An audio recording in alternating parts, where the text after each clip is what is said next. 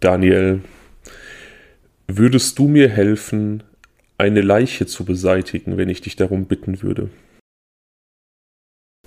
Fabian, das kann ich hier in diesem Moment nicht beantworten. ähm, ich denke, es hängt stark davon ab, wo diese Leiche herkommt. Ja, das wäre auch meine Antwort gewesen, wenn du mir diese Frage gestellt hättest. Das ähm, würde stark davon abhängen, was das für eine Leiche ist, wer diese Person ist und warum sie zu Tode gekommen ist. Ähm, das ist auf jeden Fall eine Frage, die ich dir natürlich nicht ganz ohne Grund stelle, sondern weil wir heute von einigen Menschen hören werden, die mit dieser Frage im realen Leben konfrontiert wurden. Und äh, wir auch darüber sprechen, wie sie damit umgegangen sind. Von einigen Menschen? Ja, ich muss äh, kurz ein bisschen das erklären. Ja. Und zwar werden wir heute mal was ganz anderes machen, also anders als sonst. Wir wollten ja eigentlich nach Japan gehen. Das habe ich mhm. äh, erzählt. Die Zuschauer, äh, zu, warum sage ich immer Zuschauer? Die Zuhörer hatten abgestimmt, dass es uns nach Japan verschlagen soll. Und ich konnte mich einfach nicht entscheiden, welchen japanischen Fall ich behandeln möchte. Und ähm, dann bin ich so meine Unterlagen durchgegangen und meine, meine Fallliste. Und dann äh, sind mir zwei Fälle aufgefallen, die ich eigentlich gerne machen wollte und die ich sehr, sehr bedrückend, aber auch sehr spannend finde und wo ich der Meinung war, dass wir zu denen sehr viel sagen können. Und mir ist aufgefallen, dass die sehr verwandt sind. Also die Thematik ist gleich, die ähm, Durchführung ist relativ ähnlich und eigentlich haben wir zweimal die gleiche Geschichte. Es macht also keinen Sinn, zwei verschiedene Folgen dazu zu machen, weil wir wahrscheinlich immer das Gleiche zu sagen hätten. Also erzähle ich dir. Es sind aber unterschiedliche Täter. Es sind unterschiedliche es sind Täter. Komplett die, unterschiedliche Fälle. Einer spielt in Deutschland, einer spielt in den Vereinigten Staaten, einer 2007, einer 2011, aber es gibt unglaublich viele Überschneidungen. Okay. Und deswegen dachte ich, wir machen heute mal was ganz anderes. Wir machen heute mal zwei gleiche Fälle in einer Folge. Wir sprechen über zwei Fälle, ähm, die wir über so eine oder unter so eine Gesamtüberschrift packen können. Okay, verstehe. Also lieber zwei Fälle als einen japanischen. Genau. Ich, ich, konnte mich einfach nicht entscheiden. Das, das ist das Hauptproblem. Okay, dann lag es zumindest nicht an der Brutalität. Nein, nein, nein, nein. Es lag einfach daran, dass ich mich nicht entscheiden konnte. Okay. Ich werde dann dabei chronologisch vorgehen und ähm, zuerst den deutschen Fall erzählen, weil der zuerst geschehen ist und dann auf den amerikanischen kommen, der etwas später passiert ist. Verstehe. Ähm, aber wie gesagt, du wirst merken, wenn wir darüber sprechen, die Thematiken sind sehr, sehr ähnlich und es hätte einfach keinen Sinn ergeben, zwei separate Folgen darüber zu machen. Okay, klingt spannend, sehr spannend sogar. Ähm, wer sind wir überhaupt? Stell du uns doch vor. Ich habe so viel geredet jetzt. Also, einen wunderschönen guten Tag, äh, sehr verehrte Zuhörerinnen oder Zuhörer. Ähm, wir sind Blutspuren, ein Podcast zweier alter Freunde. Wir sagen immer, ein Podcast von True Crime Nerds für True Crime Nerds. Das ist aber auch nur so halb wahr, weil der eigentliche True Crime Nerd der Fabian ist und er hat mich bestochen, hieran teilzunehmen. Du warst sehr billig. Ja, das stimmt. Das stimmt. Ja, genau. Wir senden in mehr oder weniger regelmäßigen Abständen ähm, Fälle, die ich auswähle und präsentiere und Daniel ist quasi die, die Stimme der Zuhörer, so der verlängerte Arm der Zuhörer, kennt die Fälle in der Regel nicht. Beim letzten Mal, der war ihm tatsächlich noch äh, aus, aus seiner eigenen Vergangenheit bekannt, den hatte er wahrgenommen. Aber der Gedanke dahinter ist, dass ähm, er so ein bisschen vielleicht Fragen stellt, die auch dem Zuhörer auf der Seele brennen, wenn er so einen Fall zum ersten Mal hört. Genau, und das passiert fast immer so, weil ich einfach mit dem Genre oder, ja, was heißt Genre, ne? Also mit mh, hm, so echten Verbrechen nicht so viel zu tun habe. Mich hat das alles relativ wenig interessiert, beziehungsweise habe ich immer einen gesunden Abstand äh, zu diesem Thema ähm, gewählt bis ich dann eines Tages den Fabian traf. Nein, wir kennen uns natürlich schon viel, viel länger, aber er hat mich irgendwann, ähm, ja, letztendlich dazu überredet, dann hieran teilzunehmen. Wir hatten schon länger vor, mal sowas zu machen wie ein Podcast, aber ähm, sind jetzt einfach super happy und auch ich bin super happy, dass wir es gestartet haben, weil wir einfach hier ähm, eine ganz, ganz coole ähm, Bestätigung bekommen haben von allen Zuhörerinnen. Und ähm, ja, das ist sehr schön und es macht einfach riesig Spaß. Es macht mega Spaß. Ich bin ja immer noch ohne, ohne Mobiltelefon schon seit etwas über einer Woche. Und tatsächlich gibt es nur wenige Dinge, die mir fehlen. Also ich diesen ungewollten Digital Detox finde ich eigentlich ganz gut, muss ich sagen. Ähm, ich wollte dich gerade fragen, ich habe tatsächlich zwei Fragen mitgebracht. Und die erste Frage, wie es so ist äh, in, im Urwald. Also es, es fehlt Sofern mir von der menschlichen Zivilisation. Es fehlt mir sehr viel weniger, als ich gedacht hätte, muss ich sagen. Man neigt ja dann doch dazu, im Alltag sehr häufig das Telefon in die Hand zu nehmen und dann auch so ohne Grund und ohne Sinn und so Impulsen folgend. Einfach so dummes Daddeln ja, ohne Grund. Ich habe mir wirklich vorgenommen, wenn ich jetzt wieder online sein werde in absehbarer Zeit, das einfach viel, viel bewusster zu tun, um nicht so viel Zeit so sinnlos zu verschwenden damit. Und Meinst du denn, du kriegst das hin? Oder ist das so ein bisschen wie ähm, die guten Vorsätze fürs neue Jahr, die dann zwei Wochen lang halten? Das erzähle ich dir dann, wenn es soweit ist. Das wird sich zeigen. okay. Also eigentlich fehlt mir tatsächlich nur mein Schrittzähler. Mir geht es auf den Sack, dass meine Schritte nicht gezählt werden seit äh, letzter Woche Donnerstag. Ja, Fabian, früher hat man das auch noch selbst gemacht, ne? Mir geht auf den Sack, dass ich den Blutspuren-Podcast nicht betreuen kann, also den, den Instagram-Account. Das geht mir wirklich am allermeisten auf die Eier. Oder nur sehr sporadisch da online sein kann. Und äh, klar, in, in ganz, ganz wenigen Momenten vermisst man auch mal die Kommunikation mit einzelnen Leuten. Das schon, klar. Aber es ist, okay. wie gesagt, es ist deutlich weniger schlimm, als ich gedacht hätte.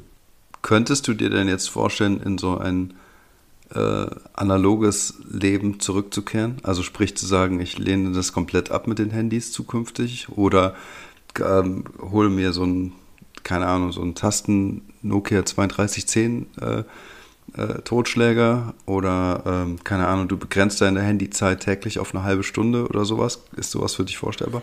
Ja, also ganz analog auf keinen Fall. Aber dass man so sagt, okay, Handyzeit 30 bis 60 Minuten am Tag, das kann ich mir sehr gut vorstellen, ja. Ja, finde ich auf jeden Fall sehr cool. Also ich glaube halt auch, dass es sehr gut tun kann. Ja, wie gesagt, man, man guckt unfassbar viel aufs Handy. Und das sind ja auch diese, ähm, diese, diese gefakten Glückshormone, ne? Ja. Die äh, falschen Dopamine, wie das heißt, ne? Genau, die auch gerne durch soziale Netzwerke einfach angesprochen werden. Einfach diese, diese äh, vermeintliche Bestätigung, die hinter jeder Ecke wartet und ähm, unsere, unser Belohnungszentrum irgendwie anspricht, was natürlich auch dazu führt, dass man sich ähm, im echten Leben über weniger Dinge freuen kann, weil einfach diese Ausschüttung von, von Bestätigung so häufig geworden ist. Aber wie gesagt, ich, ich bin total überrascht, dass es mir so leicht fällt ohne, ohne Handy im Moment. Also es ist wirklich sehr, sehr angenehm. Ja, ich finde es cool. Also ich finde, ähm, sollte man einfach auch zwischendurch mal ausprobieren, auch ohne technischen Defekt. ja, auf jeden Fall. Du hast noch eine Frage mitgebracht, hast du Genau, gesagt, Frage 2. Wie lange kann man Eiswürfel konsumieren? Eiswürfel konsumieren? Hm. Bis sie schmilzen oder was meinst du? Nee, wie lange können die im Tiefkühlfach sein und dass man die noch benutzen kann, ohne irgendwie Magenbeschwerden zu bekommen oder sowas? Ich bin ja so ein Typ, wenn ich irgendwo im Urlaub bin oder in irgendwelchen anderen Ländern und wenn das die abenteuerlichsten Länder der Welt sind, ich renne immer zu irgendwelchen Imbissständen an der Straße und esse alles, was angeboten wird und mein stählerner Magen hat mich nur einmal im Stich gelassen. Ähm, ich würde diese, ich würde diese, ähm, diese Eiswürfel eigentlich immer essen, konsumieren. Also ich finde, jetzt ist es Zeit für einen Disclaimer. Bitte nicht nachmachen zu Hause. Ja. Was das Trinkwasser in, in, anderen Ländern betrifft und so weiter und irgendwelche Straßenstände. Ähm, ich muss dazu sagen, das eine Mal, als mein Magen mich im Stich gelassen hat, das war dann aber auch wirklich die Hölle. Also das ist dann, das war einer der schlimmsten, also es waren eigentlich zwei Tage, aber das war somit die schlimmste Zeit meines Lebens. Da hat er es dir heimgezahlt. Da hat er mir einiges heimgezahlt, ja. Ähm, ich will nicht ins Detail gehen, aber ich für die Leute, die die Geschichte nicht kennen, das sind ja wahrscheinlich fast alle Zuhörer, kurz so die Rahmenbedingungen. Eine 30-stündige Busfahrt zwischen Ghana und Burkina Faso in einem vollbelegten Reisebus, in dem der so voll war, dass in dem Gang Menschen auf Plastikstühlen saßen und äh, Menschen auch Hühner dabei hatten in diesem Bus und ähm, über die Bildschirme lief eine nigerianische Seifenoper. Und ähm, der Bus hielt irgendwie fünf oder sechs Mal in der ganzen Zeit. Sparen wir uns den Rest. Ja. Okay, wir leiden alle mit dir jetzt, Fabian. Ähm, also zurück zum Thema. Du würdest also empfehlen, diese Eiswürfel, egal wie lange sie im Tiefkühlfach sind, weiterhin zu konsumieren. Ja, immer rein damit. Oh, no risk, no fun oder wie war das? Okay. Ja. ja, okay, alles klar. Wieso? Ähm, um diese Frage zu beantworten, muss ich meine heutigen Vorbereitungen abschließen. Wartet ganz kurz, hört auf diesen Sound, liebe Leute. Ach, scheiße, die Eiswürfel sind schon geschmolzen. Müsste es jetzt eigentlich klackern? Wieso habe ich eigentlich immer so ein Soundproblem mit meinen Getränken? Aber wartet. Warte, warte. Ja, man hört es ganz ah. leicht. Und was ist es wohl? Hast du dir einen Cocktail gemacht? Was ist das? Mojito, das ja. Mojito, ja, Mann. Geil. Ich habe gedacht, ich muss mal ein bisschen Stil hier mal wieder an den Tag legen, nachdem ja. ich hier ein paar Wochen lang abgelost habe mit Tee. Ich habe hier ein schönes Glas Rotwein. Deswegen kann ich. Ach, hört, hört, Monsieur. Ja, deswegen kann ich keine, keine ähm, großartigen Vorbereitungen abschließen. Ich kann vielleicht weiter mit mir selber anstoßen. Aber mehr ist nicht drin. Aber auch gut eine kurze Sache noch organisatorisch, da wir ähm, oder da ich ja meinen unseren, unseren Instagram-Account nicht so betreuen kann, wie ich das sonst tue, habe ich zum heutigen Was wäre wenn, also von denen, die du in der letzten Folge angekündigt hast, ich habe eine Münze geworfen. Okay, eine mit drei Seiten oder wie? Nein, ich habe erst zwischen A und ich habe erst zwischen A und B ausgeworfen und dann zwischen B und C. Also zwischen B hat gewonnen bei A und B und dann habe ich zwischen B und C ausgeworfen und ähm, ja. Das ist nicht ganz korrekt so. Ich, Müsstest du dann nicht noch zwischen A und C oder so? Ja, ich wollte jetzt nicht zu sehr ausrasten. Ich hätte auch einfach würfeln können und hätte zwei Seiten eines Würfels jeweils einen, was wäre wenn, zuweisen können, aber. Also es ist, es ist jetzt B. Es ist B. Du weißt aber schon, dass du hier unsere Zuhörer äh, hintergehst, die schön daran teilgenommen haben und außerdem, dass das demokratisch total es konnte ja keiner teilnehmen, weil ich, es konnte keiner teilnehmen, weil ich keine Abstimmung posten konnte. Das ist der Beginn einer Diktatur. Fabian lebt in der abgeschieden von der Zivilisation und entscheidet jetzt fortan autark. Ich schwöre, das ist das erste und letzte Mal. Mit irgendwelchen raffinierten Münzwurfsystemen. ja, möge der Zufall entscheiden. Okay, es ist B, aber es ist, B ist auch cool. Machen wir nach den Fällen oder machen wir vor den Fällen? Machen wir nach den ja, Fällen. Mir ist wurscht, okay. Mm, ich habe ja gesagt, die Fälle lassen sich so ein bisschen unter einer gemeinsamen Überschrift zusammenfassen, weil sehr vieles sehr, sehr ähnlich ist. Die beiden Hauptthemen, die wir heute haben werden, über die wir diskutieren werden, werden sein Eifersucht und toxische Beziehung. Was fällt dir so als erstes ein zu diesen Schlagwörtern? Oh, Was fällt mir dazu ein? Also Eifersucht und toxische Beziehung, die, das sind so zwei Themen, die nicht zwangsläufig was miteinander zu tun haben, ähm, aber sehr schnell was miteinander zu tun haben können. Also Eifersucht ist, glaube ich, etwas, was in einem gewissen Maße vielleicht sogar gesund ist, ähm, aber in einem, also das ist aber ein ganz kleines Maß, ne? Und alles, was darüber hinweggeht, kann es halt irgendwie krankhaft werden und insofern zu einer toxischen Beziehung führen, die, ähm, sagen wir mal, aus der Perspektive der Eifersucht äh, toxisch ist. Also sprich, wenn jetzt zum Beispiel eine Person oder ein Partner extrem eifersüchtig ist ähm, und ähm, dass die Beziehung diese Eifersucht im Prinzip vergiftet. Das wäre eine Form von einer toxischen Beziehung. Aber eine toxische Beziehung kann halt im Prinzip auch eine sein, die einfach davon geprägt ist, dass es keine Liebe mehr gibt zwischen den Partnern und ähm, dass sie sich halt nur angiften und eklig miteinander umgehen. Ja, oder dass man in so einem krankhaften Abhängigkeitsverhältnis voneinander irgendwie lebt oder es gibt diverse Formen von Toxizität auf jeden Fall. Eifersucht ist für mich auch eigentlich somit das Schlimmste in Beziehungen, ähm, so der größte, der größte Beziehungskiller für mich eigentlich. Wie du schon sagst, also es gibt so ein bestimmtes Maß, das okay und erträglich ist und das ja viele auch irgendwie als nötig empfinden. Aber ähm, da ist die, die Grenze halt schnell erreicht und sehr fließend zum ähm, zu viel, zu kontrollierend. Und das ist für mich immer sowas gewesen, wo, wo ich dann ähm, ganz schnell das Weite gesucht habe. Da bin ich einfach zu freiheitsliebend für. Ja, also ich finde auch, ähm, wenn du jetzt schon das Wort Kontrolle mit einbringst, dann ist es auf jeden Fall schon viel zu spät. Ne? So, also was ich jetzt meinte mit einem gewissen gesunden Maß an Eifersucht, dann ist es sowas wie, keine Ahnung, du gehst mit deiner Partnerin oder ein, dein Partner, je nachdem wie die ähm, Konfiguration ist, halt irgendwie raus und ähm, er oder sie wird halt angelächelt oder so. Und äh, ich finde halt, dann ist es halt, man kann halt so oder so damit umgehen. Man kann natürlich auch sagen, so, hey, cool, weißt du, so ich habe hier eine attraktive Partnerin oder so an der Seite und ähm, ist auch cool, kann ich auch stolz drauf sein, aber wenn es halt zu viel ist, ist es vielleicht auch ein Grund, dass man sagen könnte, so, ey, mir gefällt das nicht. Ich bin, was heißt eifersüchtig, ist vielleicht auch das falsche Wort, ne? aber du weißt, was ich meine, ne? So auf so einem Level vielleicht. Also ich, ja. Ja, es ist manchmal, es ist manchmal perfide, wie, weil sich das manchmal so, so anschleicht. Also ich habe das einmal auch tatsächlich selbst erlebt, dass ich ähm, aus dieser Position heraus, dass der Partner hier und da mal eifersüchtig war, dann auf einmal in so eine sehr kontrollierte Rolle ge ge gerutscht bin, wo ich einfach gar nicht gemerkt habe, wie sehr ich mich einschränke, um es jemand anderem recht zu machen. Und, und hast du es dann, hast du dich denn schlecht gefühlt dabei? Ja, voll. Ich habe mich total verbogen und das war total scheiße. Und das war auch insgesamt eine, eine sehr, sehr toxische Beziehung. Du weißt, wovon ich rede, denke ich. Ähm, ja, war das denn der Beziehungskiller? Nee, ne? Nee, also da kamen, da kamen tausend Sachen zusammen. Ähm, ähm, aber, muss, aber auch ein wichtiger Punkt auf jeden Fall. Ein ganz, ganz wichtiger Punkt. Ich glaube da auch einfach, ich glaube da ist, das war auch ein Fall, dass diese Toxizität einfach auch dadurch zustande kam, dass wir einfach grundverschiedene Charaktere sind. Das kann manchmal einfach ähm, schon, äh, hat manchmal auch schon diese Auswirkung, dass man nicht gut füreinander ist. Ähm, hm. Das ist hier heute auf jeden Fall anders. Also ähm, wir sprechen heute auf jeden Fall über Beziehungen, die natürlich in einem ganz, ganz anderen Maße toxisch sind und wo auch ähm, die Eifersucht schon in krankhafte Besitzansprüche übergeht. Und ähm, ja, du kannst es dir denken, letzten Endes auch äh, Menschenleben kostet. Also ein, ein Tod, über den wir heute sprechen werden, wird aufgrund von krankhafter Eifersucht äh, zustande kommen. Bei dem anderen ist es eigentlich ähm, tatsächlich ja wirklich nur diese, diese Toxizität der Beziehung. Ich finde, mhm.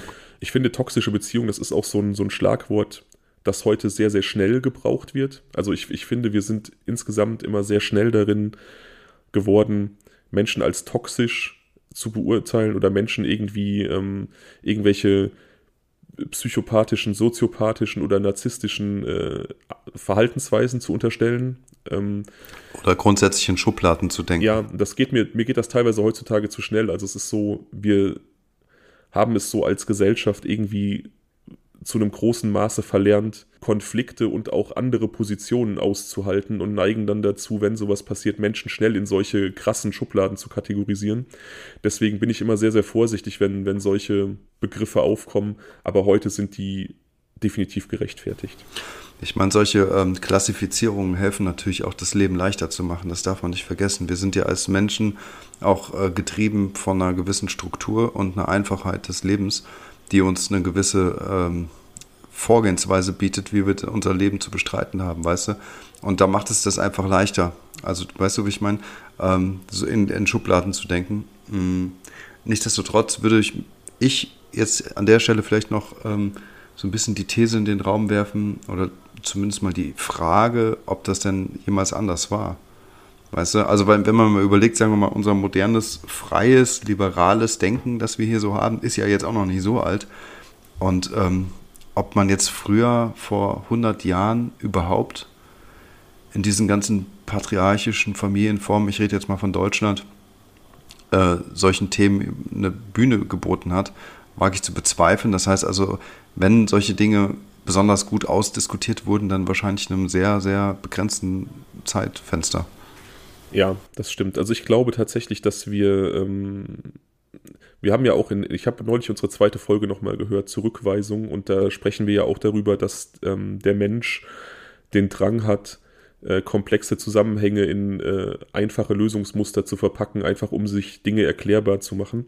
Und das mhm. war, denke ich, schon immer so. Ich glaube aber tatsächlich auch, dass es mittlerweile nochmal deutlich mehr geworden ist, als es wahrscheinlich vor 20 Jahren war, weil die Welt an sich einfach sehr viel offener und komplexer geworden ist und das, glaube ich, viele Menschen äh, überfordert und dazu bringt, dass sie in klareren Strukturen denken müssen, um sich in dieser Welt nicht zu verlieren. Also ich habe zum Beispiel neulich gelesen, dass ähm, diese amerikanischen Erweckungsgemeinden, also Born Again Christians, also das ist auch so eine, so eine ja relativ strikte Form des Christentums, dass die hier in Europa relativ großen Zulauf hat, obwohl ähm, die katholische und evangelische Kirche ja ähm, Mitgliederschwund haben, also die verlieren seit Jahren stetig Mitglieder. Diese doch sehr konservativen Gemeinden haben Zulauf. Und ich erkläre mir das tatsächlich auch damit, dass die sehr, sehr strikt an die Dinge herangehen und das einfach Leuten Sicherheit gibt. Wie gesagt, die Welt ist so offen geworden, aber zeitgleich auch so verwirrend. Diese Optionen, die man hat, die überfordern und ähm, ja. Auf alle Fälle. Ich meine, es entlastet natürlich auch ähm, einfacher zu denken und Sachen einfach hinzunehmen und für alles vielleicht eine, äh, ja, so eine Einwort-Antwort zu haben. Weißt du?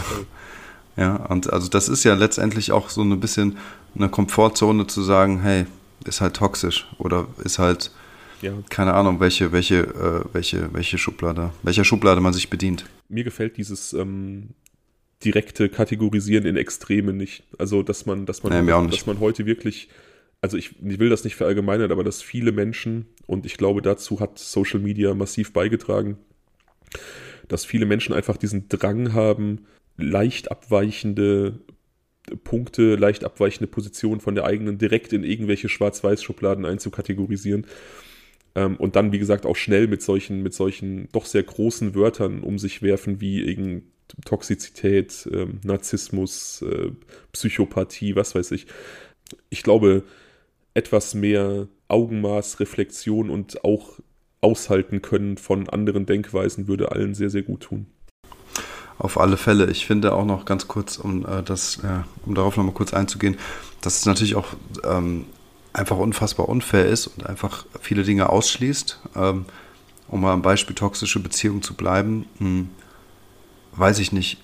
Es ist so extrem zu sagen, dass eine gesamte Beziehung toxisch ist, wenn verschiedene ähm, Verhaltensweisen oder Situationen ähm, von mir aus von mir aus sind sie toxisch oder von mir aus sind sie irgendwie ähm, blöd, sind sie, wie auch immer, also nicht schön, nicht voll Liebe, wie eine Beziehung sein sollte, sondern halt einfach irgendwie mit Streiten oder sowas verbunden.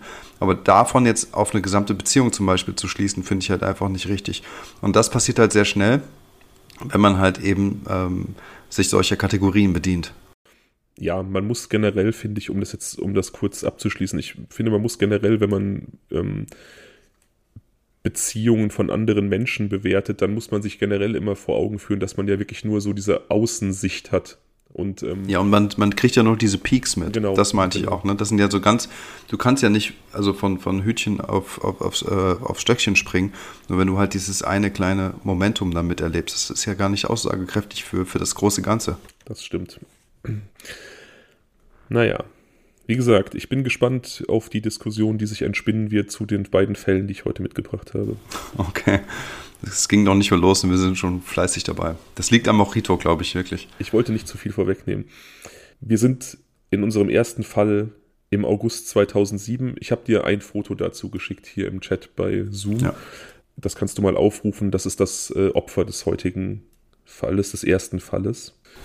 Ja, okay. Ähm, der 19-jährige Yvonne Schneider, wie du anhand des Namens vielleicht ausmachen konntest, ein junger Franzose aus dem Elsass stammend, allerdings 2004 mit seinen Eltern nach Baden-Württemberg gezogen. Der Vater ist dort beruflich tätig, äh, in der Nähe von Stuttgart, also 13 Kilometer von Stuttgart entfernt haben sie gewohnt.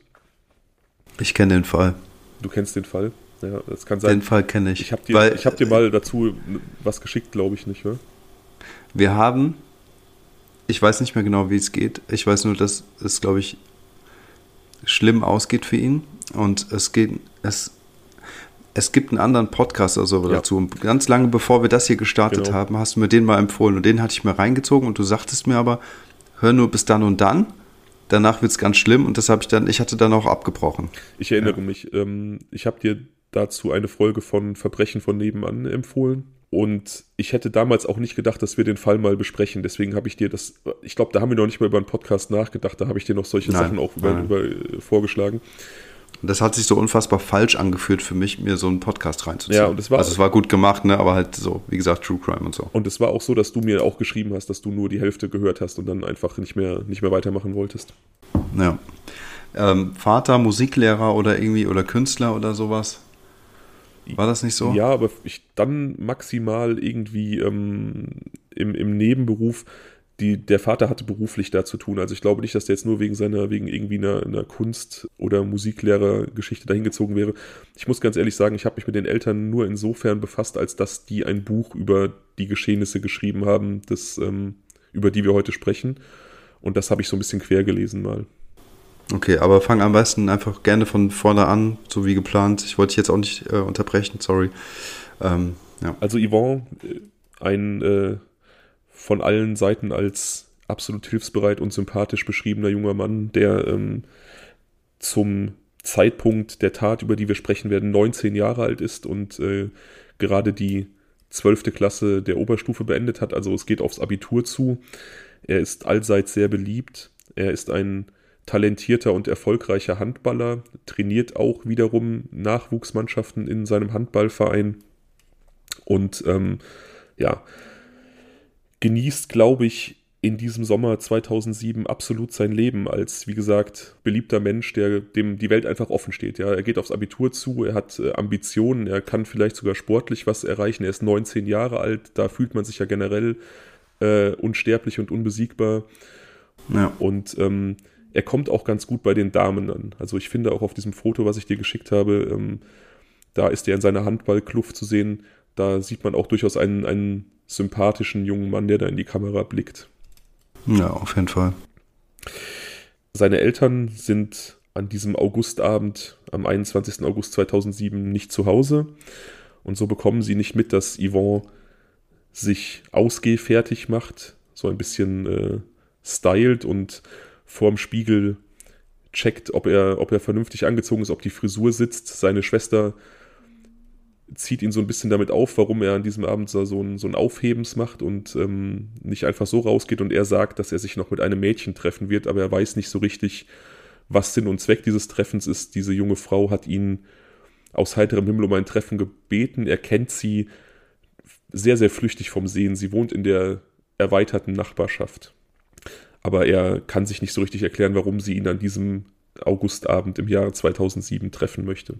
Sessen, das Mädchen aus der Nachbarschaft, eine 16-Jährige, hatte an diesem Tag Yvonne aus einer Telefonzelle angerufen und ihn gebeten, ähm, sich mit ihm, äh, sich mit ihr auf einer Streuobstwiese in der Nähe einer alten römischen Villa zu treffen. Also das ist so ein relativ bekannter äh, Punkt in dieser Gegend. Äh, Villa Rustica und da gibt es so eine, so eine so Obstwiesen drumherum und so Trampelpfade, die halt zu dieser Villa Rustica führen. Ähm, da sollte er hinkommen und sich mit ihr treffen. Sie hat keinen richtigen Grund genannt, nur dass sie Hilfe für einen ihrer Freunde bräuchte und ähm, mit ihm auch darüber reden wollte, dass er ihr künftig Nachhilfe geben soll. Also sie ist, wie gesagt, ein Nachbarmädchen, steht kurz vor dem Hauptschulabschluss und ist in einem sogenannten Berufsvorbereitungsjahr. Also das ist ähm, so eine Maßnahme, um einfach junge Leute Perspektiven aufzuzeigen. Sie möchte Rechtsanwaltsgehilfin werden. Hm. Sie war bis dahin so ein bisschen ähm, ja ohne ohne Ziel, ohne Perspektive und ihre Eltern, die vor 27 Jahren als Flüchtlinge aus Eritrea nach Deutschland gekommen sind, sind einfach sehr froh und stolz, dass sie jetzt in diesem Jahr, in diesem Berufsvorbereitungsjahr so ein bisschen äh, eine Perspektive für sich entwickelt und irgendwie auch was gefunden zu haben scheint, womit sie glücklich ist und womit sie sich wohlfühlt. Hm. Yvonne trifft sich mit ihr am vereinbarten Platz gegen 20 Uhr. Die beiden smalltalken ein bisschen und schlendern über diese Streuobstwiese über einen Trampelpfad auf die Villa Rustica zu. Da laufen zwei junge Männer auf sie zu. Sie kommen ihnen entgegen, ganz entspannt. Einer fragt Yvonne nach Feuer, der ist kurz abgelenkt, sagt, dass er nicht raucht und kein Feuer hat. Da trifft ihn ein Baseballschläger am Kopf. Ähm, aber er, der sportliche, ähm, athletische junge Mann, fällt nicht um, sondern bleibt erstmal stehen nach dem ersten Schlag, ist aber natürlich erstmal nicht in der Lage, sich zu wehren. Das kommt sehr überraschend. Und so gibt es weitere Schläge gegen den Kopf und Faustschläge, die ihn dann schließlich zu Boden bringen. Auf dem Boden liegend schlagen und treten die beiden jungen Männer weiter auf ihn ein, mit dem Baseballschläger, mit ihren Füßen, mit Fäusten, mit allem Möglichen. Sessen, das junge Mädchen, das ihn an diesen Ort gelockt hat, steht relativ unbeteiligt daneben und sieht sich alles an. Der Täter mit dem Baseballschläger läuft immer wieder zu ihr hin, hält inne und sagt ihr, siehst du jetzt, wie sehr ich dich liebe, geht zurück und macht weiter, schlägt weiter auf den am Boden liegenden Jungen ein. Nach circa 20 Minuten merken sie, dass Yvonne aufgehört hat zu atmen. Also er ist an, verstorben an diesem, an diesem Angriff. Ist das, woher weiß man das jetzt so genau in der äh, Retrospektive? Hat äh, Sessen ausgesagt? Aufgrund oder? Von, von Schilderungen der Anwesenden. Also es ist wohl so gewesen, dass er nach diesen, nachdem er da wirklich lange am Boden liegend mit, mit äh, Schlägen und Tritten bearbeitet wurde, irgendwann relativ durchgehende, röchelnde Laute von sich gegeben hat und der Haupttäter, Dennis E., wollte, dass er still ist und so lange auf seinem Kopf herumgehüpft ist, bis einfach nichts mehr, kein Laut mehr ähm, zu hören war. Oh Gott. Oh Gott, wenn ich sowas höre. Ja. Dennis E., der 19-jährige Haupttäter, bittet Sessen daraufhin, mit ihm die Hosen zu tauschen, weil seine Hose komplett blutverschmiert ist und er so nicht raus, so nicht unter Leute gehen kann. Dann lädt er den Körper von Yvonne Schneider mit seinem 18-jährigen Freund und Komplizen Roman in den Kofferraum seines Mercedes CLK. Sie haben keinen richtigen Plan, wie sie diese Leiche entsorgen sollen. Sessen geht nach Hause zu ihren in die elterliche Wohnung und ihr Freund Dennis und dessen Kumpel Roman fahren mit der Leiche im Kofferraum acht Kilometer in Dennis Wohnung, wo sie dann erstmal ein bisschen an der Konsole zocken und gemeinsam kiffen. Sich keine großen Gedanken darüber machen, wie sie diese Leiche jetzt wegschaffen sollen. Ja. Wir machen vielleicht kurz einen Zeitsprung zurück, um zu erklären, was da überhaupt passiert ist, bevor wir dann darüber sprechen, wie es weitergeht. Dennis E. ist ein, ja, ein Taugenichts, das lässt sich, glaube ich, schon so sagen. Er ist der Sohn eines äh, türkischen Geschäftsmannes. Sein Vater besitzt einen 1-Euro-Shop und einer kroatischen Mutter, für die er allerdings relativ wenig Respekt empfindet. Also die ähm, kommandiert er zu Hause rum. Er ist so ein bisschen der Pascha zu Hause. Hm. Er ist allerdings auch ein, ein extrem fauler Mensch, der nach seinem Hauptschulabschluss eigentlich gar nichts macht. Sein doch etwas niedriger IQ von ca. 74 steht ihm da auch so ein bisschen im Wege beim Suchen von irgendwelchen Perspektiven. Er verdattelt und verkifft eigentlich seine Tage. Sein Vater, der wie gesagt einen 1-Euro-Shop betreibt und damit relativ gut verdient, finanziert ihm seinen Lebensstil. Er hat ihm unter anderem einen Mercedes CLK gekauft, denn der Junge muss natürlich auch irgendwie Statussymbole besitzen. Und sein Vater Hussein bezahlt ihm auch seinen Graskonsum. Aber ohne es zu wissen wahrscheinlich. Nein, nein, er weiß es. Ach, der weiß, okay. Ja. Ähm, das ist natürlich für Dennis total toll. Also er ähm, wird. Ja, läuft, ne? Fettes Auto, muss nichts dafür machen und kiffen kann er auch noch. Genau, und wird auch nicht irgendwie von seinen Eltern äh, dazu gedrängt, ähm, mal irgendwie was auf die Beine zu stellen, sondern er kann da wirklich vor sich hin leben. Ja. Einige Monate zuvor lernt er die damals 15-jährige Sessen kennen und verliebt sich sofort in das Mädchen. Also, ich weiß nicht, inwieweit man davon von Liebe sprechen kann, aber er definiert es so, er sagt es so. Und diese Beziehung nimmt relativ schnell doch sehr toxische Züge an. Am Anfang freut sie sich über die Aufmerksamkeit. Dennis ist sehr, sehr aufmerksam. Er macht ihr Geschenke, häufig Dinge aus dem 1-Euro-Shop seines Vaters, die er da mitgenommen hat, aber sie freut sich über diese kleinen Aufmerksamkeiten. Sie freut sich darüber, dass er immer wissen möchte, was sie tut und merkt gar nicht, dass das so ein bisschen in so ein kontrollierendes Verhalten abdriftet. Das geht so weit, dass er sie sechsmal dazu zwingt, ihre SIM-Karte zu wechseln, dass nur er seine Nummer hat, weil er Angst hat, sie könnte mit anderen Leuten schreiben. Er ähm, droht ihr auch immer wieder an, sich was anzutun. Also wenn es irgendwie dazu kommt, dass ähm, sie vielleicht an der Beziehung zweifelt, äh, begibt er sich in diesen Bereich der emotionalen Erpressung, droht mit Selbstverletzung, droht mit Selbstmord und sie nimmt ihn immer wieder zurück. Also es geht so weit, dass er einen konkreten Abschiedsbrief schreibt, allerdings mit dem Hintergedanken, dass sie den zu sehen bekommt und dann quasi seinen Selbstmordversuch stoppt und ihn dann zurücknehmen muss. Also mhm. Wirklich absolut krankhaft. Sie hat auch ein bisschen Angst vor ihm, weil er nicht nur kontrollierend, sondern auch gewalttätig ist, auch seiner Mutter gegenüber zunehmend, die er auch immer häufiger schlägt.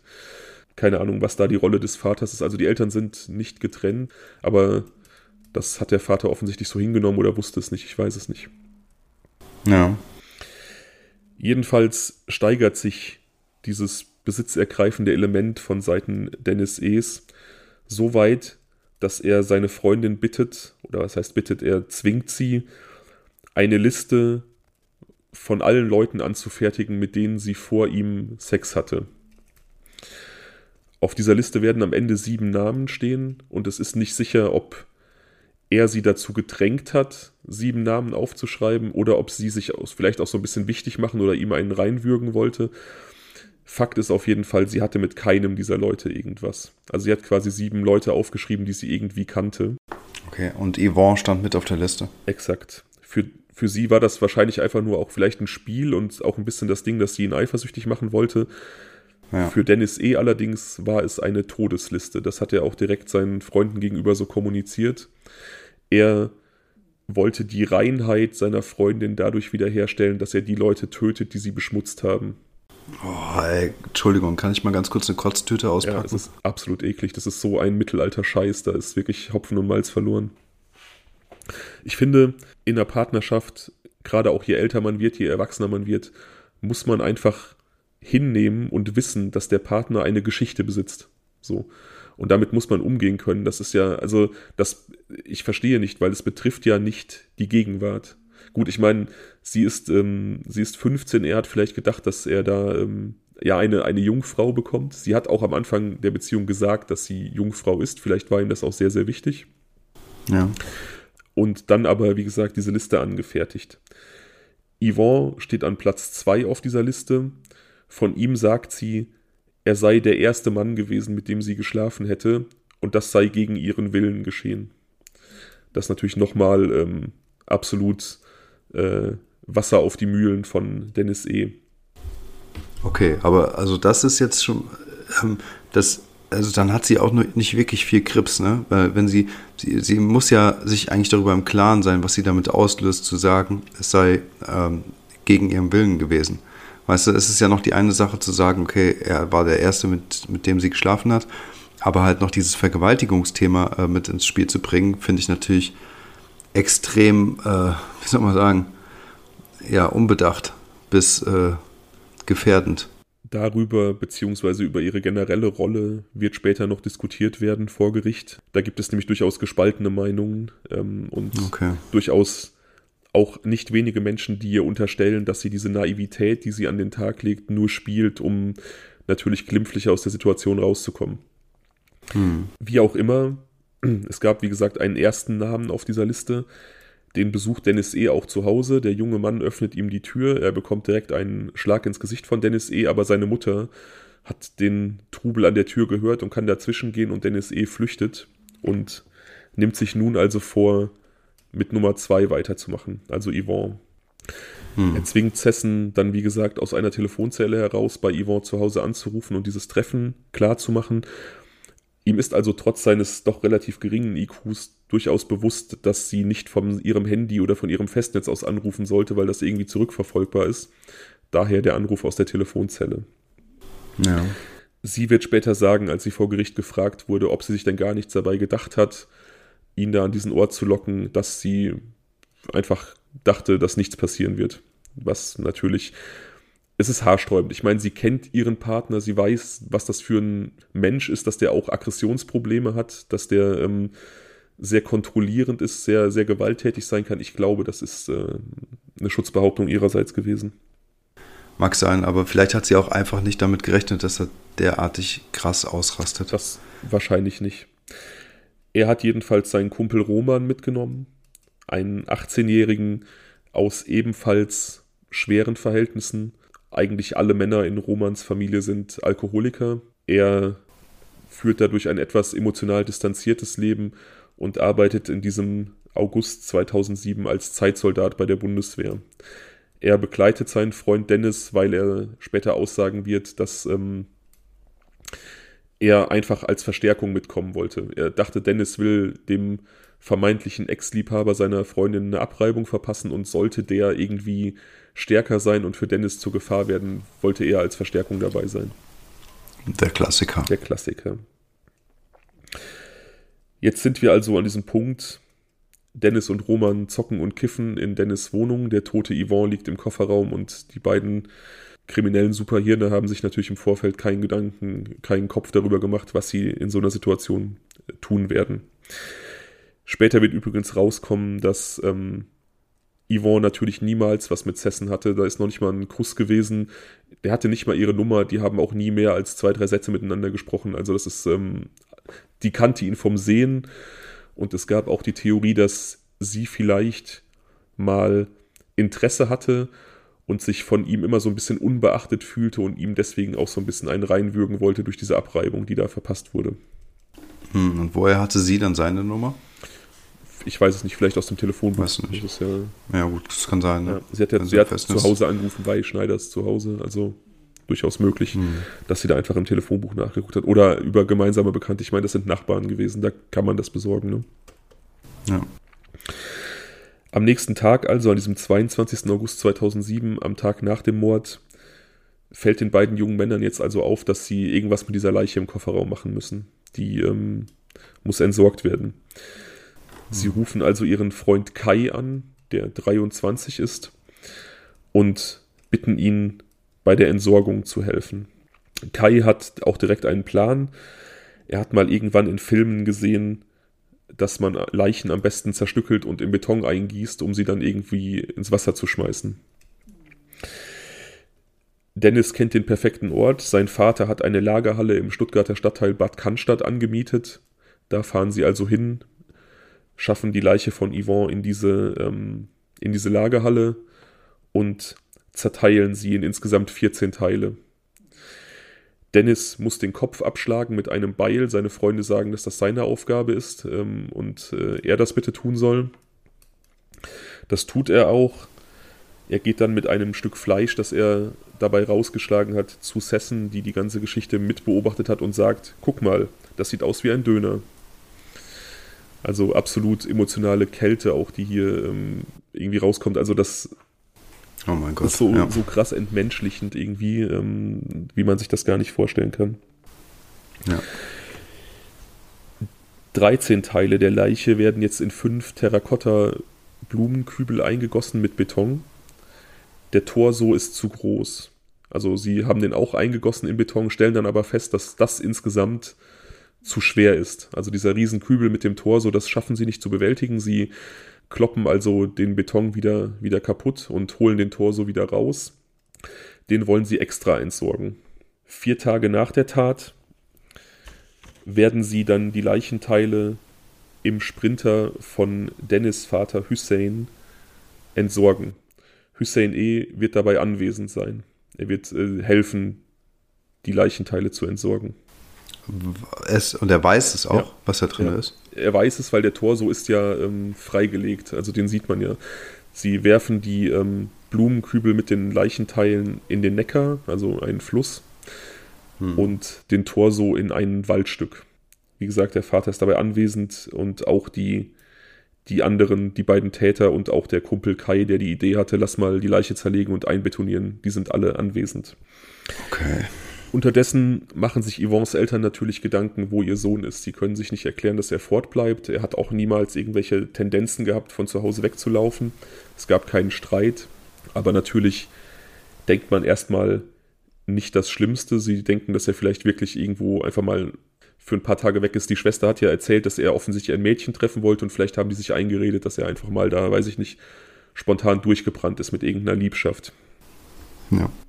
Was ja durchaus auch sein könnte. Diese Hoffnung wird allerdings jäh zerschlagen, vier Tage nach der Tat. Der Hausmeister eines ähm, Wohnhauses in Stuttgart wird vom Hausverwalter gebeten, äh, die, die Quelle eines undefinierbaren Gestankes ausfindig zu machen, der ähm, aus dem Keller eines Mehrfamilienhauses kommt. Der Hausmeister fährt also zu diesem Mehrfamilienhaus und schon circa 30 Meter vor dem Haus nimmt er derart starken Gestank war, dass er später vor Gericht sagen wird, er hätte fast kotzen müssen. Also es riecht da schon stark nach Verwesung. Als Quelle des Ganzen ist schnell eine Kellerwohnung ausfindig gemacht, in der Leila K. wohnt. Sie ist eine gute Freundin von Kai, dem Mittäter, der geholfen hat, die Leiche wegzuschaffen. Und in dieser Wohnung wurde unter anderem weiter die Leiche zerlegt. Also sie haben das dann quasi da und in dieser Lagerhalle in Bad Cannstatt getan. Warum auch immer. Hm. Da unter anderem in der Badewanne, damit man da natürlich dann das Ganze ausbluten lassen kann und so weiter und so weiter. Die Wohnung ist sehr, sehr oberflächlich gereinigt worden, also sehr, sehr schlampig, sodass das wirklich ein Eldorado ist für die Spurensicherung.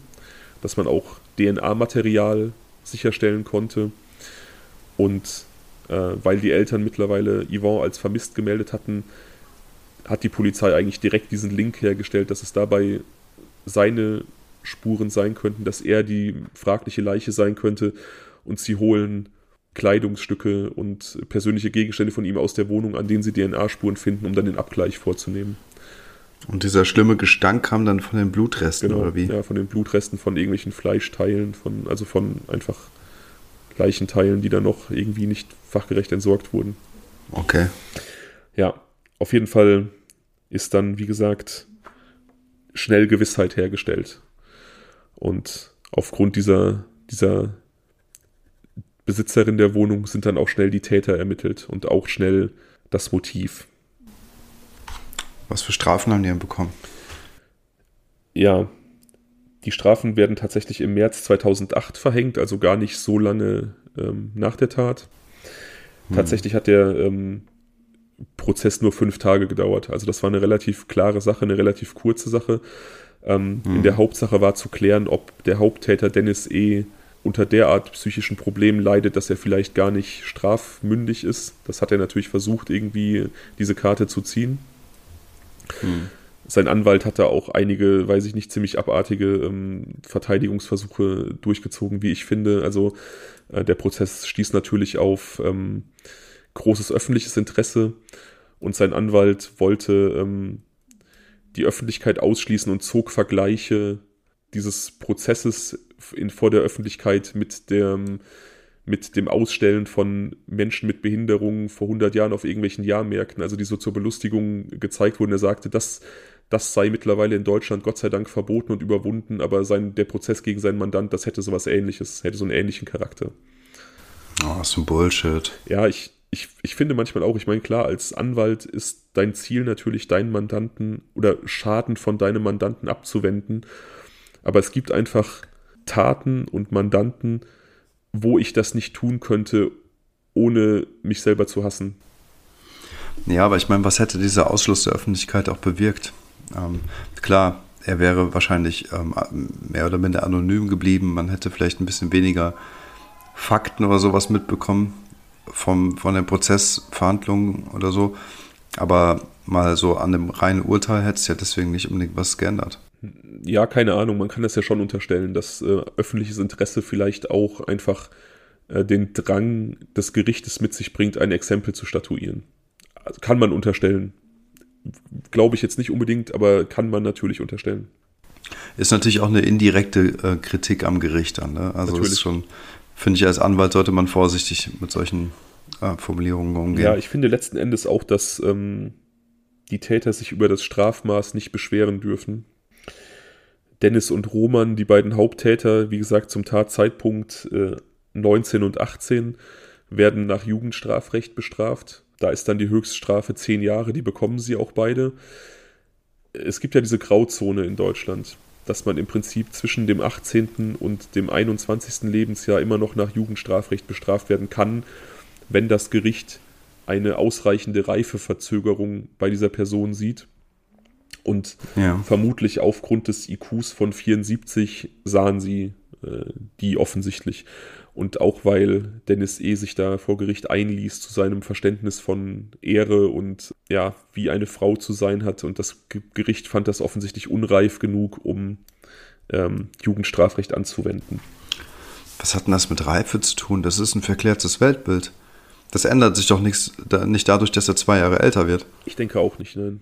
grundsätzlich. Okay, das heißt also, der ist jetzt wieder draußen. Ja, der ist wieder draußen, aber abgeschoben worden in die Türkei. Ähm, also er ist nach Verbüßung seiner Haftstrafe abgeschoben worden. Das passiert relativ häufig.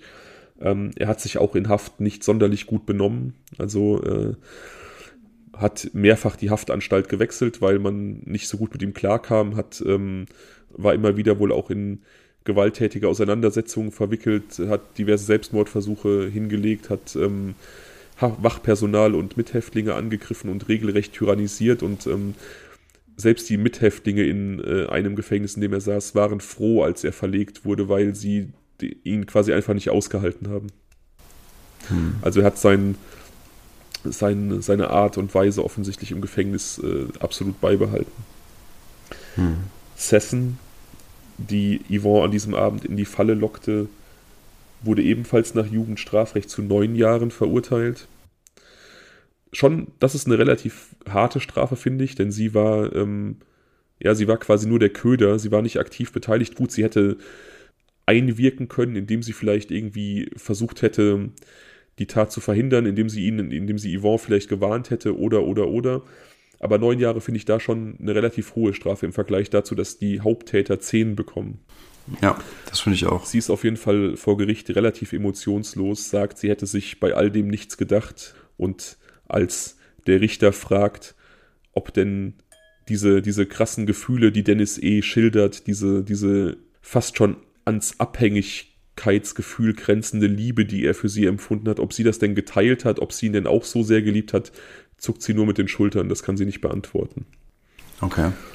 Also ich glaube, hier ist einfach ein, ein junger Mann gestorben für die vermeintliche Aufrechterhaltung einer Ehre und einer Beziehung, die, die eigentlich sowieso nur so eine klassische Teenagerliebe war. Ne? Also ja, und was mich so wütend macht, ist, er war ja nun wirklich ein absolutes Bauernopfer ja. für so diese belanglosen Probleme dieser äh, pubertierenden äh, beiden Menschen, ja. die hoffen, offensichtlich auch, ähm, weiß nicht, also wie du schon mehrfach gesagt hast, nicht besonders emotional gewesen sind. Das heißt, er hatte mit diesen Menschen überhaupt nichts am Hut gehabt. Ja. Weißt du? Also er hat, das Höchste ist, dass er vielleicht diesen Fehler begangen hat, sich hat rauslocken zu lassen, um äh, zu gucken, was der Abend so bringt mit ihr, keine Ahnung. Das war, das war, das war vielleicht sein Fehler. Aber weißt du, hey, ein junger Typ, der von einer jungen Frau angesprochen wird und die wie ihm fragt, hey, wollen wir nicht mal heute was unternehmen? Ja, wer würde dann nicht Ja sagen, so, ne? Also. Und der wird sich einfach nichts dabei gedacht haben. Vielleicht kannte ja. er sie ja vom Sehen, vielleicht fand er sie ja sogar auch attraktiv und hatte schon, hatte sein, schon ja, irgendwie klar. ein Auge auf sie geworfen, ja. Das ist ja, er war auf jeden Fall vollkommen arglos und das macht es ja einfach noch schlimmer und das macht es auch so, so ekelhaft feige. Also ich habe auch ein, ein Problem damit, von, mit diesen Leuten, die, für die es unglaublich wichtig ist, irgend so eine, so eine, so eine mittelalterliche Ehre zu verteidigen, so ein Ehrbegriff, der sowieso schon so total diffus ist, aber das dann auf so eine ekelhaft feige, hinterfotzige Weise machen. Das übrigens wird im zweiten Fall fast noch krasser sein. Womit ich ein Problem habe, ist, ähm, dass die, von mir aus sollen die dieses mittelalterliche Denken haben, sollen sie untereinander machen, aber dann sollen sie nicht irgendwelche Unbeteiligten damit reinziehen. Weißt du, das ist das Ding. Also, solange Menschen für sich sowas leben und damit glücklich sind, sollen sie machen, interessiert mich nicht. Weißt du? Aber wenn sie jetzt anfangen, irgendwie Sündenböcke für etwas zu suchen, was innerhalb ihres kranken Mikrokosmos irgendwie stattfindet, dann finde ich es halt ärgerlich und dann macht mich das wütend. Ich finde es halt schade, dass wir die Frage niemals werden klären können, ob sie das mehr oder weniger bewusst gemacht hat. Also ob er sie einfach gedrängt hat, diese Liste zu schreiben, bis dann da irgendwann sieben Namen standen, weil er sich in seinem kranken Gehirn ausgemalt hat, sie muss mit mindestens sechs, sieben Leuten was gehabt haben. Oder ob sie einfach random Leute aufgeschrieben hat, vielleicht sogar mit dem Hintergedanken, dann bekommen die halt eine Abreibung für irgendwas. Hm. Und es ist unheimlich schade, dass wir darauf niemals eine Antwort bekommen werden. Ja, auf jeden Fall. Der Vollständigkeit halber, der vierte Täter, Kai, der das Mastermind der Entsorgung, wurde als Erwachsener mit seinen 23 Jahren zu drei Jahren und drei Monaten verurteilt, also für das Helfen bei der Entsorgung der Leiche. Ist ja eigentlich auch ein Witz, ne? Ja, keine Ahnung, finde ich okay. Also wenn man das jetzt mir wirklich ganz, ganz, ich meine klar, bei, bei Strafzumessungen und bei der Diskussion über Strafmaß, da schwingt immer so ein bisschen dieser Rachegedanke mit, den man hat. Der, die, die Person muss gerecht werden, die Tat muss gerecht werden. Aber wenn man ganz nüchtern und objektiv betrachtet, was er getan hat, nämlich einfach nur den Hinweis zu geben, mach das so und so und dabei vielleicht anwesend gewesen zu sein und diese Kübel ins Wasser zu werfen, das ist schrecklich, verstehe mich nicht falsch, aber drei Jahre und drei Monate sind da, finde ich, schon angemessen. Er hat einen Mensch mit zerstückelt. Ja. Also ich finde, das ist halt, äh, weiß ich nicht, ob das, ob, also ob mir da drei Jahre reichen, ehrlich gesagt. Wenn es jetzt nur dieses Kübel wegschmeißen wäre, okay, aber es war ja sein, sein, sein perfider Plan und der hat da ähm, ja tatkräftig mitgewirkt und äh, hat da rumgesägt und keine Ahnung, weißt du, und die leichten Teile Be Beton gegossen. Also darüber kann man auf jeden Fall diskutieren. Interessant auf jeden Fall, was heißt interessant, mir im Gedächtnis geblieben, eine Äußerung von ihm vor Gericht. Der äh, Richter konnte offensichtlich nicht fassen, dass er direkt bei der Entsorgung dieser Leiche mitgeholfen hat und nicht irgendwie ähm, gezögert hat oder vielleicht die Polizei gerufen hat. Und mhm. äh, er hat sowas gesagt, sinngemäß wie, wenn Sie in eine Lagerhalle kommen und da liegt eine Leiche, natürlich helfen Sie Ihrem Freund, die zu entsorgen. Da fragt man nicht, was passiert ist. Das ist in Ihrer Welt vielleicht nicht so, aber in meiner ist das so. Ja, das ist aber so jugendlicher Scheiß. Ist ne? Es ist einfach diese, es ist diese, diese. So ein Pseudo-Loyalität. Ja, auch diese Pseudo- harte Mann-Gescheiße, so. Dieses, dieses äh, Pseudo- dämliche Pseudo-Gangster-Rollenbild, was irgendwie so junge Leute in dem Alter gerne mal haben. Ja, genau. Okay. Das war der Fall von 2007. Und jetzt geschah das nochmal sowas in der Art in, in, den USA. Als diese Tat geschah, als Yvonne Schneider ermordet wurde, war der Protagonist unseres zweiten Falls, Seth Jackson, elf Jahre alt. Der Junge lebte im äh, Summerfield in Florida, in der Nähe von Orlando, so zur groben Einordnung. Mhm. Ein lebenslustiger äh, 15-Jähriger in diesem schicksalhaften April 2011, über den wir sprechen. 15 Jahre extrem beliebt, auch wieder ähnlich wie Yvonne bei seinen Freunden. Er ist kein Handballer, er hat eine relativ große Leidenschaft fürs Boxen und macht ansonsten das, was ähm, 15-Jährige halt tun. Hängt mit Kumpels rum, äh, zockt, kifft. Hat gerade seine erste große Liebe so ein bisschen hinter sich gebracht. Er war mit der gleichaltrigen Amber Wright zusammen, circa ein Jahr lang. Und das war eine sehr, sehr turbulente Beziehung. Also sie war eine, sie war seine erste große Liebe, wie gesagt, äh, aber kam aus so einem etwas problematischen Background. Also das, was man in Amerika gemeinhin so als äh, White Trash bezeichnet, also Leute, die so aus Trailerparks, in Trailerparks dem so ein bisschen Unterschicht halt. Hm. Und seine Eltern waren erst glücklich, dass er eine Beziehung hatte und haben sie quasi auch mit offenen Armen empfangen, äh, haben aber relativ schnell gemerkt, dass sie ein doch recht manipulatives Wesen hatte. Die beiden hatten dann so eine On-Off-Beziehung, hatten viel Streit, haben sich immer wieder getrennt, aber haben halt auch viel rumgehangen, zusammengekifft. Also so halt so eine typische Teenager-Liebe, die aber, wie gesagt, so ein bisschen crazy Züge hatte, dadurch, dass sie halt einfach sehr, sehr manipulativ und kontrollierend war. Ebenfalls in dieser Gegend in Summerfield lebt der 18-jährige Michael Bargo. Der ist dort neu hingezogen zu seinem Vater, der dort schon länger lebt. Die Eltern sind getrennt. Er hat lange bei seiner Mutter gewohnt und ähm, ist nun zu seinem Vater nach Summerfield gezogen. Und er will so ein bisschen so als harter Mann auftreten da in der Gegend, also, also auch so eine Pseudo-Gangster-Geschichte. Ähm, es gibt das Gerücht, dass er überall mit einer geladenen Waffe hingeht und äh, er macht halt sehr einen auf Gangster und sehr einen auf harter Mann und versucht damit so die Jugendlichen in der Gegend zu beeindrucken. Seth Jackson allerdings lässt sich davon nicht beeindrucken, er findet ihn einfach lächerlich. Also es sind so zwei Typen, die sich auf den ersten Blick einfach nicht leiden können. Hm. Ja, kennt man. Kennt man auf jeden Fall, ja.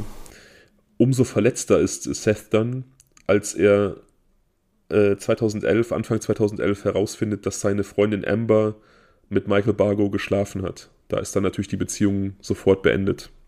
Es folgt, was vermutlich relativ häufig folgt, wenn ähm, Teenager heutzutage Beziehungen beenden.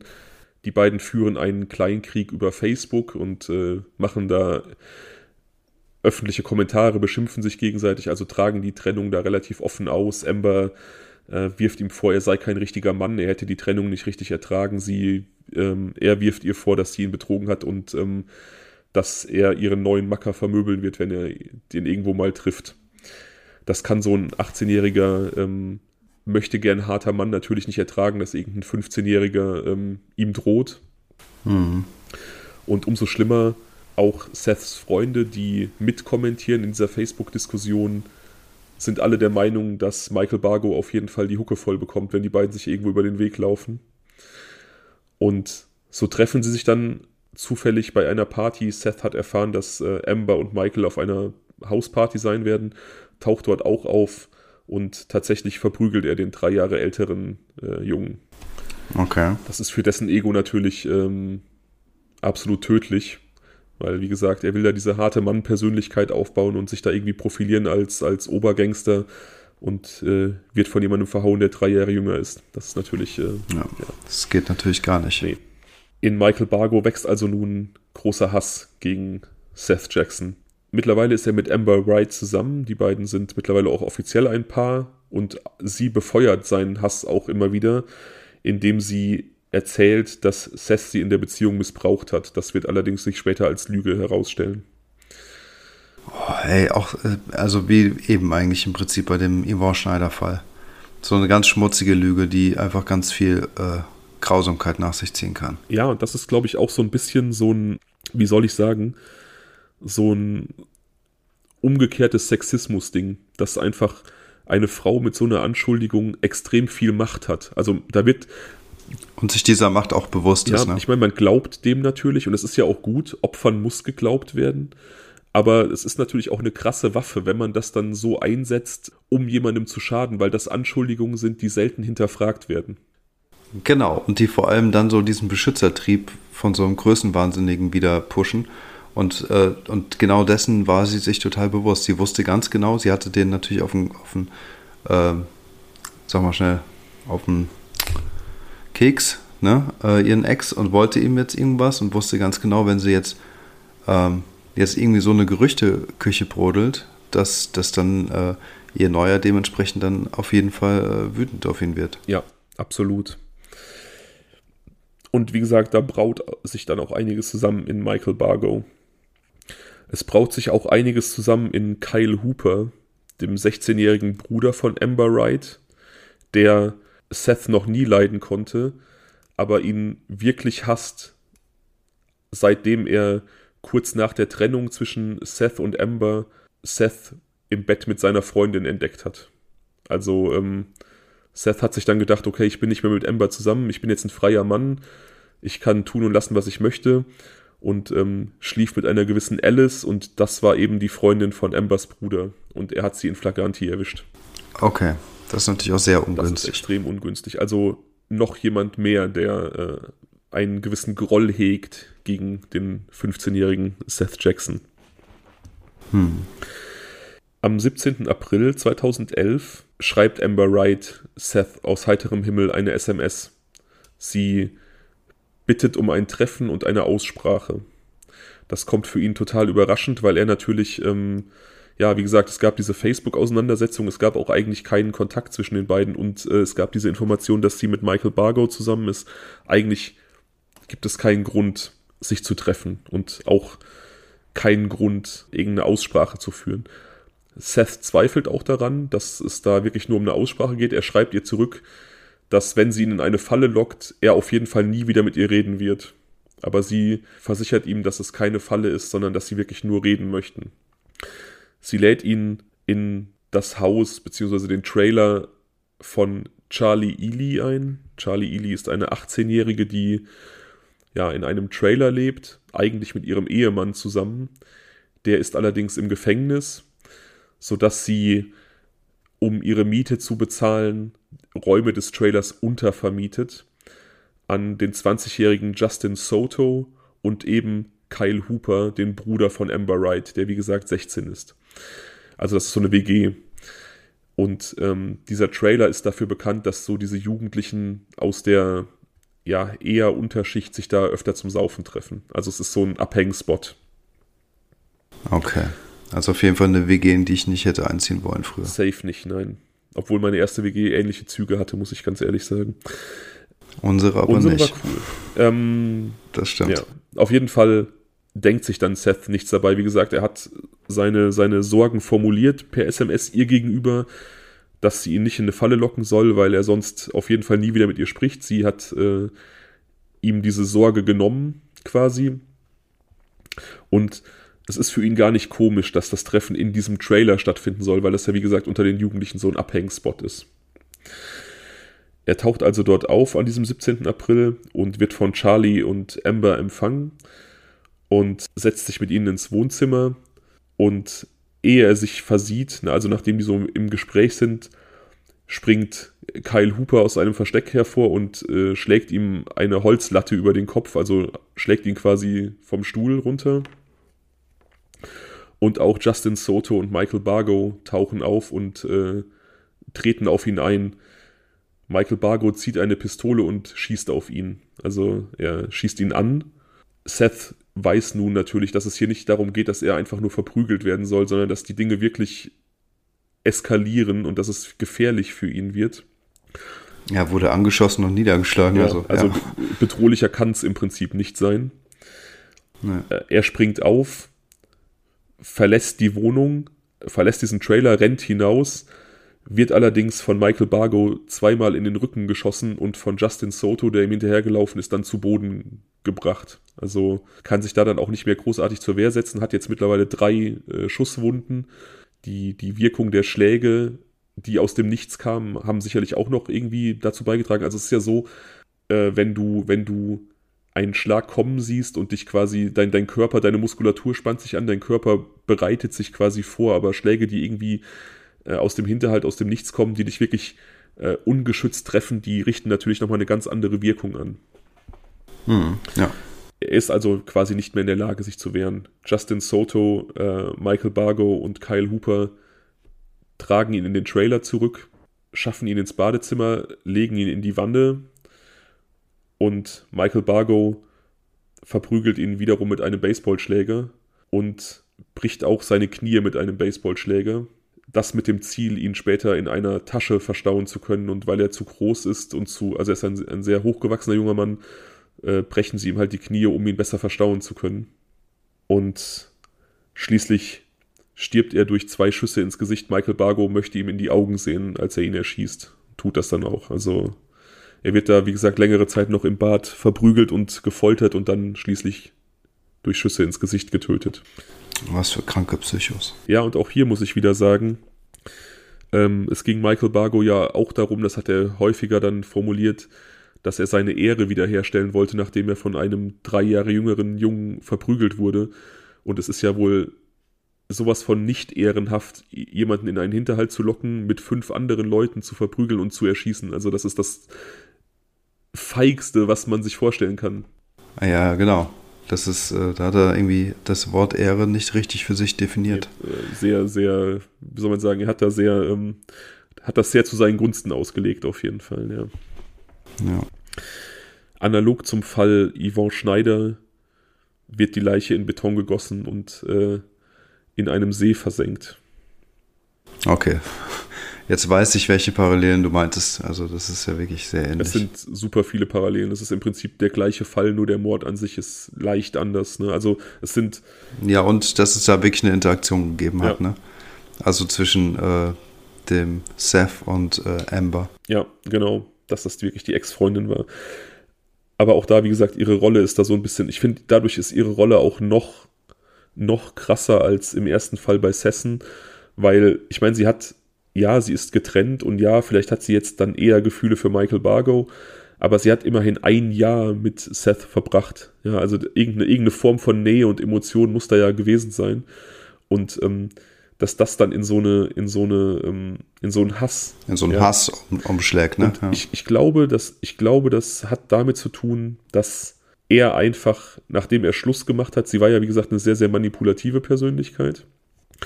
Und ich glaube, dass nachdem er Schluss gemacht hat und dann auch sehr, sehr deutlich den Abstand von ihr gesucht hat, sie einfach diesen Kontrollverlust nicht ertragen konnte und dadurch dann der Hass kam. Aber das ist jetzt, das ist meine Küchenpsychologie, wie gesagt. Ja, also ich kann mir mal zumindest vorstellen, dass das auch ein, ähm, ein Mitbeweggrund gewesen ist.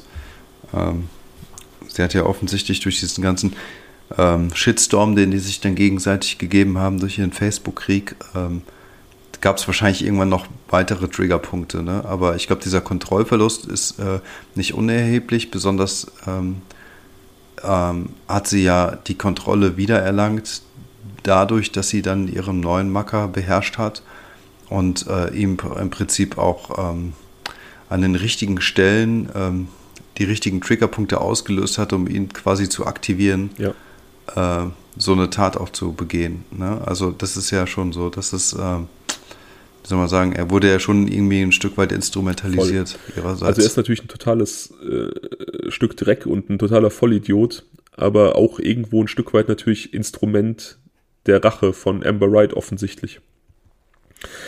Genau. Ähm, analog zum Fall Yvonne Schneider gibt es auch hier jemanden, der ähm, mehr wusste und der vielleicht die Tat hätte verhindern sollen. Im Fall von Yvonne war es, wie gesagt, Dennis Vater, der auf jeden Fall zumindest bei der Leichenentsorgung geholfen hat, wo auch strittig war, ob er vielleicht im Vorfeld auch schon von den Plänen wusste. Das konnte aber nie bewiesen werden. Hat er eigentlich auch eine Strafe bekommen? Dazu habe ich nichts gefunden tatsächlich, sonst hätte ich das eben erwähnt. Ja, aber okay. ich äh, kann es mir gut vorstellen, denn wie gesagt, ähm, besagter Kai äh, wurde ja zu drei Jahren und drei Monaten ähm, verurteilt da muss man natürlich dazu sagen, von ihm kam auch die Idee, es genau so zu tun. Und er war aktiv am Zerteilen beteiligt. Aber der Vater war ja zumindest aktiv in der Entsorgung der Leiche. Ähm, obwohl, nein, mir fällt gerade ein, dass das tatsächlich straffrei ist. Wenn ich mich. Leichen zu entsorgen? Wenn ich mich nicht. Also, ich bin ja, wie gesagt, kein Jurist, aber wenn ich mich nicht komplett irre, ist es in Deutschland so, dass wenn du nur in Anführungsstrichen bei der Entsorgung hilfst, nachdem ein naher Verwandter von dir einen Mord begangen hat, also dein Vater, dein Sohn, deine Mutter, deine Ehepartner, und du hilfst bei der Entsorgung, ist das, gehst du straffrei aus, weil das quasi äh, etwas ist, was ähm, man dir nicht, also ich kann es nicht juristisch erklären, es ist nicht so, also man kann es dir quasi, es ist erwartbar, dass man in dieser Situation hilft. Das ist doch auch so voll die Kacke. Oder wer hat sich das also denn nicht, ausgedacht? Nicht hundertprozentig ähm, äh, verbürgt. Ich meine, dass ich das neulich in einem anderen Podcast zu einem anderen Fall so gehört habe. Ich lasse mich da gerne eines Besseren belehren. Ich lese es auch nochmal nach ja. nach diesem Fall. Ja, gerne. Oder wenn, wenn ihr da draußen irgendwie was dazu sagen könnt, äh, haut mal gerne raus. Ja. Früher oder später antworten wir, äh, Schrägstrich Fabian, wieder auf die Instagram-Nachricht. Ja. Auf jeden Fall gibt es eine ähnliche Figur im Fall äh, Seth Jackson. Der 37-jährige James Haven III., der Stiefvater von Amber Wright und Kyle Hooper, der ähm, ja auch so ein bisschen sein Päckchen zu tragen hat. Wie gesagt, das sind alles so Leute aus der Unterschicht und er ist, er ist mhm. auch jemand, der ähm, ja so eine Drogen- und Alkoholproblematik mit sich rumschleppt aber mhm. der aufgrund seines, äh, trotz seines höheren Alters von 37 halt relativ häufig mit dieser Clique rumhing, um Amber, Michael Bargo und so weiter und so weiter. Und der auch aktiv in die Planung mit einbezogen wurde. Also es gab ein, einen Tag zumindest, wo Michael Bargo alle Beteiligten zusammengerufen hat im Trailer von äh, Charlie Ely und ähm, gesagt hat, äh, dass Seth Jackson sterben muss, weil keiner ihn mag und weil er ihnen auf die Nerven geht. Und äh, James Haven, der Dritte, war wohl dort, aber hat das Ganze nicht ernst genommen, laut eigener Aussage. Trotzdem tauchte er am Morgen des 18. April 2011 dann auf und half bei der Leichenentsorgung. Also ähm, hat dann auch keine großen Fragen gestellt. Okay. Das, äh, also alles, sein Sozialverhalten mit den kurzen, aber auch diese Aktion zeigt ja eigentlich, dass er auch ein bisschen zurückgeblieben ist. Ja, ich habe ein kurzes Interview mit ihm gesehen. Also ähm, da waren die anderen schon verhaftet und er war noch auf freiem Fuß, weil, ähm, wie gesagt, die Anklagepunkte gegen ihn jetzt nicht ganz so schwerwiegend waren, ist er so bis zum Prozessbeginn auf freiem Fuß geblieben. Und er wirkt da auch sehr, sehr einfach strukturiert. Also es ist, es ist so ein kurzer Clip, es sind nur ein paar Minuten, wo er einfach Stellung bezieht zu dem, was passiert ist. Und ähm, in allem, was er sagt, merkt man halt, dass er nicht sonderlich empathisch ist und auch nicht sonderlich, ähm, keine, kein sonderlich heller Stern ist, sage ich mal so. Hm. Was für eine Strafe haben die bekommen? Ja, also sie wurden natürlich relativ schnell erwischt, denn ähm, äh, zum einen war dieser, dieser Kleinkrieg zwischen Seth Jackson und auch Amber Wright bekannt. Zum anderen äh, war natürlich die Auseinandersetzung zwischen Michael Bargo und Seth Jackson bekannt, sodass als Seth verschwunden ist, seine Freunde natürlich relativ schnell ähm, in diese Richtung gezeigt haben. Und dann hm. war natürlich äh, bekannt, äh, oder dann konnte man natürlich anhand der Handydaten einfach auslesen, dass er sich an diesem Tag auch mit seiner Ex-Freundin treffen wollte. Der Trailer war auch nicht sonderlich gut gereinigt, obwohl da auch äh, Bleiche und andere Reinigungsmittel verwendet wurden, ähm, war das wiederum genau wie die Wohnung von Leila K. im Fall Yvonne Schneider ein wahres Eldorado für die Spurensicherung. Also die haben da quasi sehr, sehr viel gefunden. Hm. Alle, also James Haven, der Dritte, für diese Beteiligung an der Entsorgung der Leiche, ist er zu zehn Jahren verurteilt worden. Jetzt mal entgegengesetzt zu diesem Kai, der in Deutschland zu drei Jahren und drei Monaten verurteilt wurde für das Ähnliche, wo du ja meintest, das ist dir zu wenig. Also zehn Jahre ist ja schon mal dann eine, eine andere Nummer. Die, die drei. Hm, natürlich ein anderes Strafsystem, ja, ne? Genau. Amber Wright, Justin Soto, Charlie Ely und Kyle Hooper bekamen alle lebenslänglich, also wirklich lebenslänglich. Die werden alle das Gefängnis nie wieder verlassen. Ähm, was mhm. natürlich krass sind. Ne? Ich meine, die waren zwischen 15 und 20 zu dem Zeitpunkt, also die werden wirklich lange Zeit im Gefängnis verbringen. Kyle mhm. Hooper, dem Bruder von Amber Wright, half auch nicht, dass er sehr offen bei der Polizei ausgesagt hat. Also er war so der Erste, der eigentlich direkt alles zugegeben hat. Es war so, dass am Tag nach dem Mord an Seth Jackson im Fernsehen äh, ein eine Bericht darüber lief im, in den Nachrichten, dass Seth Jackson vermisst wird. Also das war so eine kurze Einspieler. Und ähm, Kyle Hooper hat diese Nachrichten zusammen mit seiner Mutter gesehen und hat dann direkt auch zugegeben vor seiner Mutter, dass er bei dem Mord anwesend war und die ist direkt zur Polizei gegangen und hat ähm, quasi dann auch diese Ermittlungen in Gang gesetzt. Hm. Michael Bargo tatsächlich ist zum Tode verurteilt worden. Also er ist der jüngste in Florida in einer Todeszelle sitzende Gefangene. Ist hm. noch nicht vollstreckt worden, das Urteil, aber er ähm, ist tatsächlich zum Tode verurteilt worden als Haupttäter. Boah, ist auch schlimm, ne? Der ist ja dann auch seit zehn Jahren in der Todeszelle. Ja, ja das ist teilweise. Ganz, also das ist, das ist auch Horror. Also das. Ich glaube tatsächlich, dass dieses Warten auf den Tod die schlimmste Strafe ist. Ich habe mal. Ja, maximal unmenschlich. Also ja. ich kann das auch nicht verstehen. Ich habe mal irgendwie eine Doku gesehen über, über Leute in der Todeszelle, und die saßen da teilweise wirklich so 15, 20 Jahre und einer hatte irgendwie, der saß, weil der ähm, eine Frau und ihr Kind ermordet hat und der saß da in der Todeszelle und hatte dann da von der Gefängnisleitung auch eine, eine Katze geschenkt bekommen. Hm. Äh, als so Sozialprojekt und das waren so diese typischen amerikanischen Gefängnisse mit diesen Gittertüren. Und die Katze hm. ist dann quasi so, die war Freigänger, die ist dann halt auch frei aus der Zelle raus, so zu den anderen Zellen gegangen und ähm, der Typ hat halt auch mit dem Reporter so ganz offen über seine Tat gesprochen und man hatte so auch den Eindruck, ja, der, der hat das reflektiert. Und ich denke halt, es ist auch krass, dann jemanden so 20 Jahre später zu töten, weil es so weit weg von der Tat ist einfach auch. Weißt du, was ich meine? Ja, absolut. Also wenn man schon, das, das sehe ich also wenn man schon diese, diese Todesstrafe hat, das dann zeitlich so weit zu entkoppeln von der Tat, finde ich total seltsam. Ja, ich finde es auch, ähm, das klingt jetzt ein bisschen extrem hart, aber ich finde es auch unökonomisch. Äh, weil, naja, das soll jetzt gar nicht so jetzt hier so, weißt du, äh, moneymäßig äh, rüberkommen, aber ganz ehrlich, wenn, es ist doch auch sehr teuer für so ein Land. Also ich bin gegen die Todesstrafe, ne? Also um, um das mal ganz kurz klarzustellen und ich äh, finde das auch äh, unmenschlich und bestialisch, wie die Menschen dort leben müssen, ne? Aber ich kann es auch nicht verstehen, warum sie jemanden 20 Jahre lang dort unterhalten, sozusagen, um ihn dann hinzurichten. Macht doch auch keinen Sinn, ich oder? Ich glaube tatsächlich, dass das irgendwie, ähm, ich weiß es nicht, ich habe da noch nie was drüber gelesen oder gehört, aber ich glaube, dass das, dass das auf perfide Art und Weise eben auch Teil dieser Strafe ist. Ja, aber auf der anderen Seite sind die Gefängnisse überfüllt. Ja, ja, du? ja. Also das ist ja das, das ist ja ein Widerspruch in sich. Ja, wobei das amerikanische Strafsystem ja nochmal ganz, ganz anders funktioniert als das deutsche. Es ist ja so, dass ähm, amerikanische Gefängnisse zum Großteil äh, privatisiert sind Also ähnlich, ähnlich mhm. wie beispielsweise Krankenhäuser in Deutschland, die wurden ja auch irgendwann ausgegliedert und wurden dann quasi eigene Mini-Unternehmen. Leider. Leider, die also auch aus ökonomischer Sicht arbeiten mussten.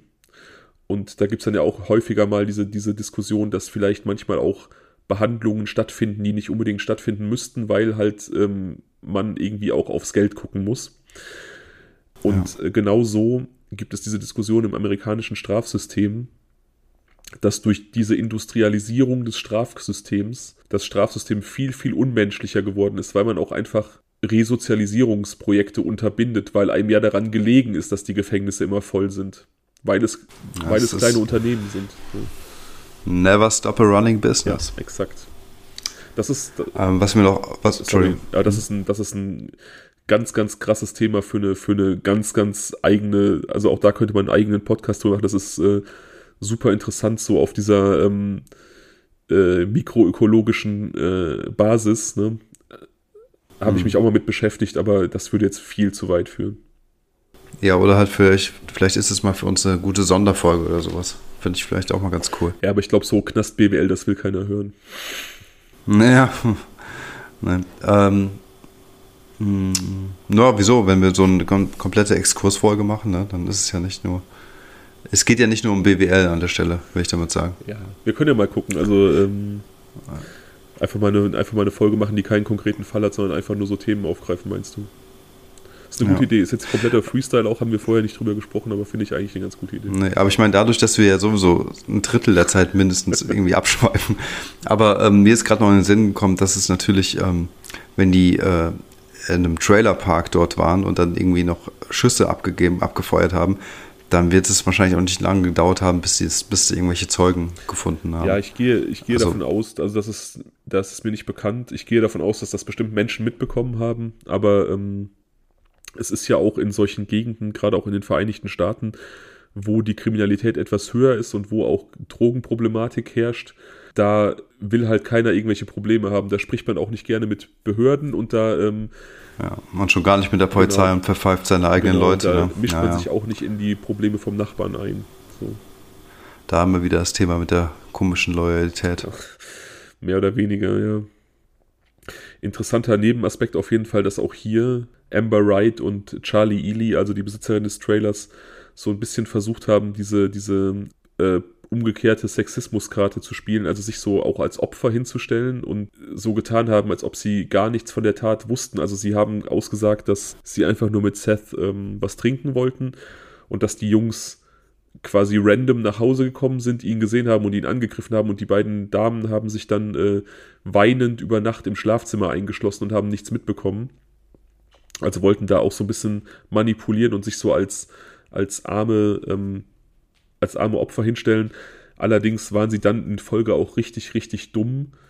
Äh, sie waren dann nämlich mit Kyle Hooper zusammen in einem äh, Warteraum eingesperrt gemeinsam und haben sich dann ganz offen über den Abend unterhalten, was passiert ist und haben nicht damit gerechnet, dass die Polizei den vielleicht abhören könnte, diesen Raum. Und dann hatte man quasi die Geständnisse und die, die Abläufe aus ihrem Mund dann, äh, die man verwerten konnte. Ja, das ist wirklich ein bisschen, ist nicht sehr geistreich. Nein. Aber wie gesagt, die, das Gericht hob dann auch diese extrem manipulative Ader von Amber Wright bei der Urteilsbemessung hervor. Also das ist denen halt auch aufgefallen, offensichtlich, dass die da eine viel, viel größere Rolle gespielt hat, als, ähm, als sie erst zugeben wollte oder als sie es vermitteln wollte. Ne?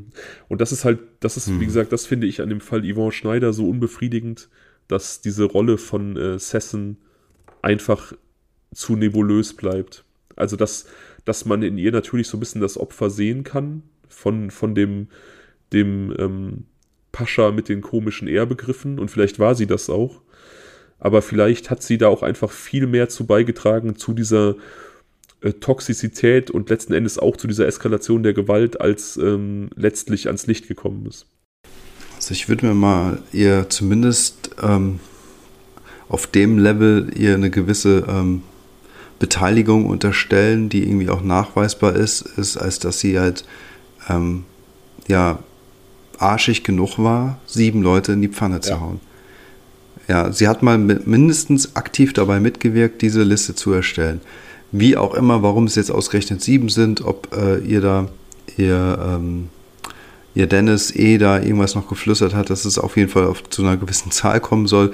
Warum auch immer, aber sie hat dort sieben Namen zu Papier gebracht und sie hat äh, Yvonne dorthin gelotst. Ja. Und ich finde, allein diese beiden Punkte sind schon, ähm, sind schon kriminell genug und Beihilfe genug, als dass sie bestraft werden sollten. Ja, ja, das macht diese beiden Fälle auch so krass, finde ich. Das sind einfach so, es sind so junge Menschen, die gestorben sind, beliebte Menschen. Und ich, ich weiß jetzt nicht, ich kenne die Hintergründe von, von Seth Jackson nicht. Aber zumindest im Falle von Yvonne Schneider ja jemand, der irgendwie mit gewissen Ambitionen im Leben stand und einfach dann da rausgerissen wurde von einfach auch Leuten, die einfach auch alle am Anfang ihres Lebens stehen und, und ähm, mhm. Ein Leben genommen haben und ihr eigenes weggeworfen. Ja, genau.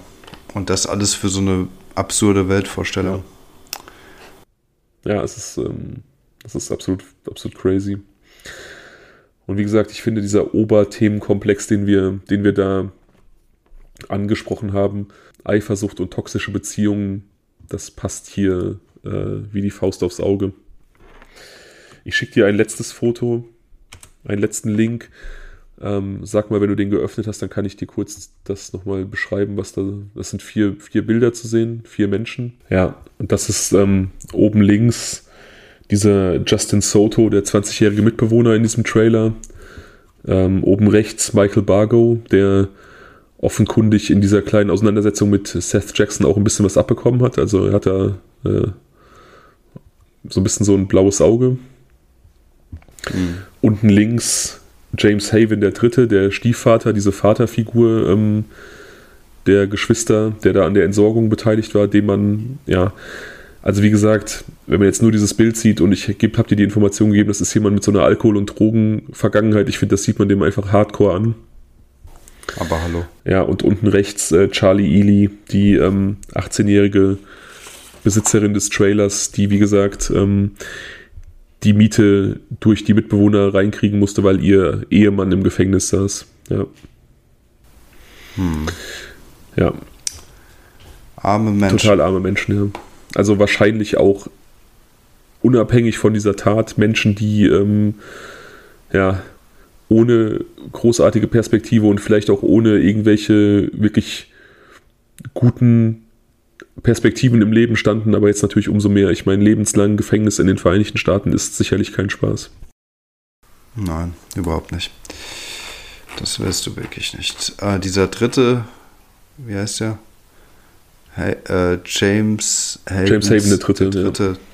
Ja. ja. der ist auch äh, lebenslang. Nee, der, ist, der sitzt zehn Jahre. Also der ist mittlerweile okay. wieder raus, ja. Ach so, das war das Pendant zu dem. Okay. Genau. Aber alle anderen tatsächlich werden das Gefängnis nie verlassen und wie gesagt, ähm, Michael Bargo wird irgendwann hingerichtet werden. Oh Mann.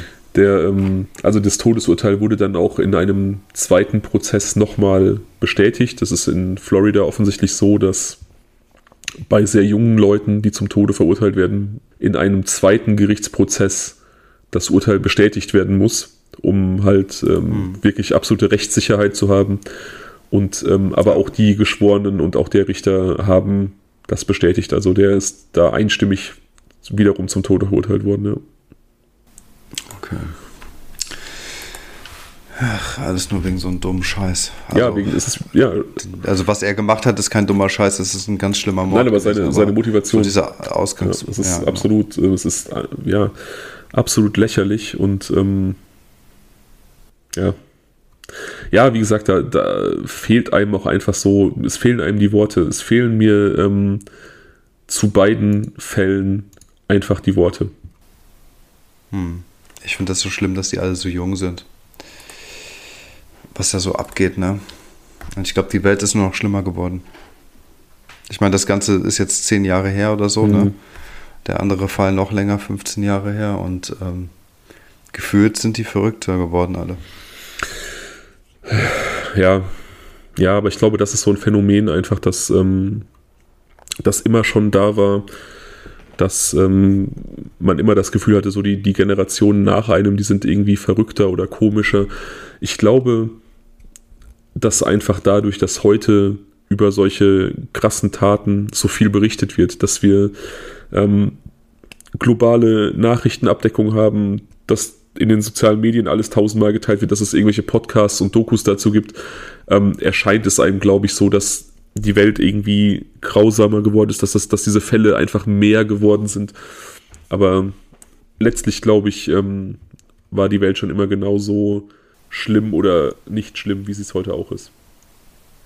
Es gibt dieses Buch ähm, Factfulness, da geht es im Prinzip um genau dieses Thema und das, was du gerade beschrieben hast, dass also man ja so ein bisschen manipuliert wird durch die Schlagzeilen und, ähm, und, und, und negativen Berichterstattungen und deswegen auch das Gefühl hat, in einer ganz schlimmen Welt zu leben. Dass aber eigentlich 99 Prozent der Fälle oder der Zeit einfach alles normal ist, so das ist ungefähr der Tenor. Und ähm, ja, stimmt auch. Nichtsdestotrotz glaube ich, dass ähm, diese ähm, die Gewaltbereitschaft zugenommen hat. Ich glaube, dass die äh, Hemmschwellen geringer geworden sind. Ich glaube, dass der Zugang zu aggressionserweiternden Medien sehr viel leichter ist. Ähm, auch der, die Dinge, die konsumiert werden. Und ich glaube, dass ähm, auch die letzten zwei Jahre Corona oder zweieinhalb Jahre Corona vielen armen Seelen da draußen nicht gerade gut getan haben. Und äh, dass, dass auch viele dass, dass viele kleine Flammen irgendwo lodern. Wir haben ja schon mal drüber gesprochen, ähm, auch in Folge 2, ähm, Zurückweisung, nach wie vor eine meiner Lieblingsfolgen übrigens von uns, dass ich kein Freund davon bin, irgendwie ähm, Gewalttaten auf den Konsum von bestimmten Medien zu schieben. Da kann man lange drüber diskutieren.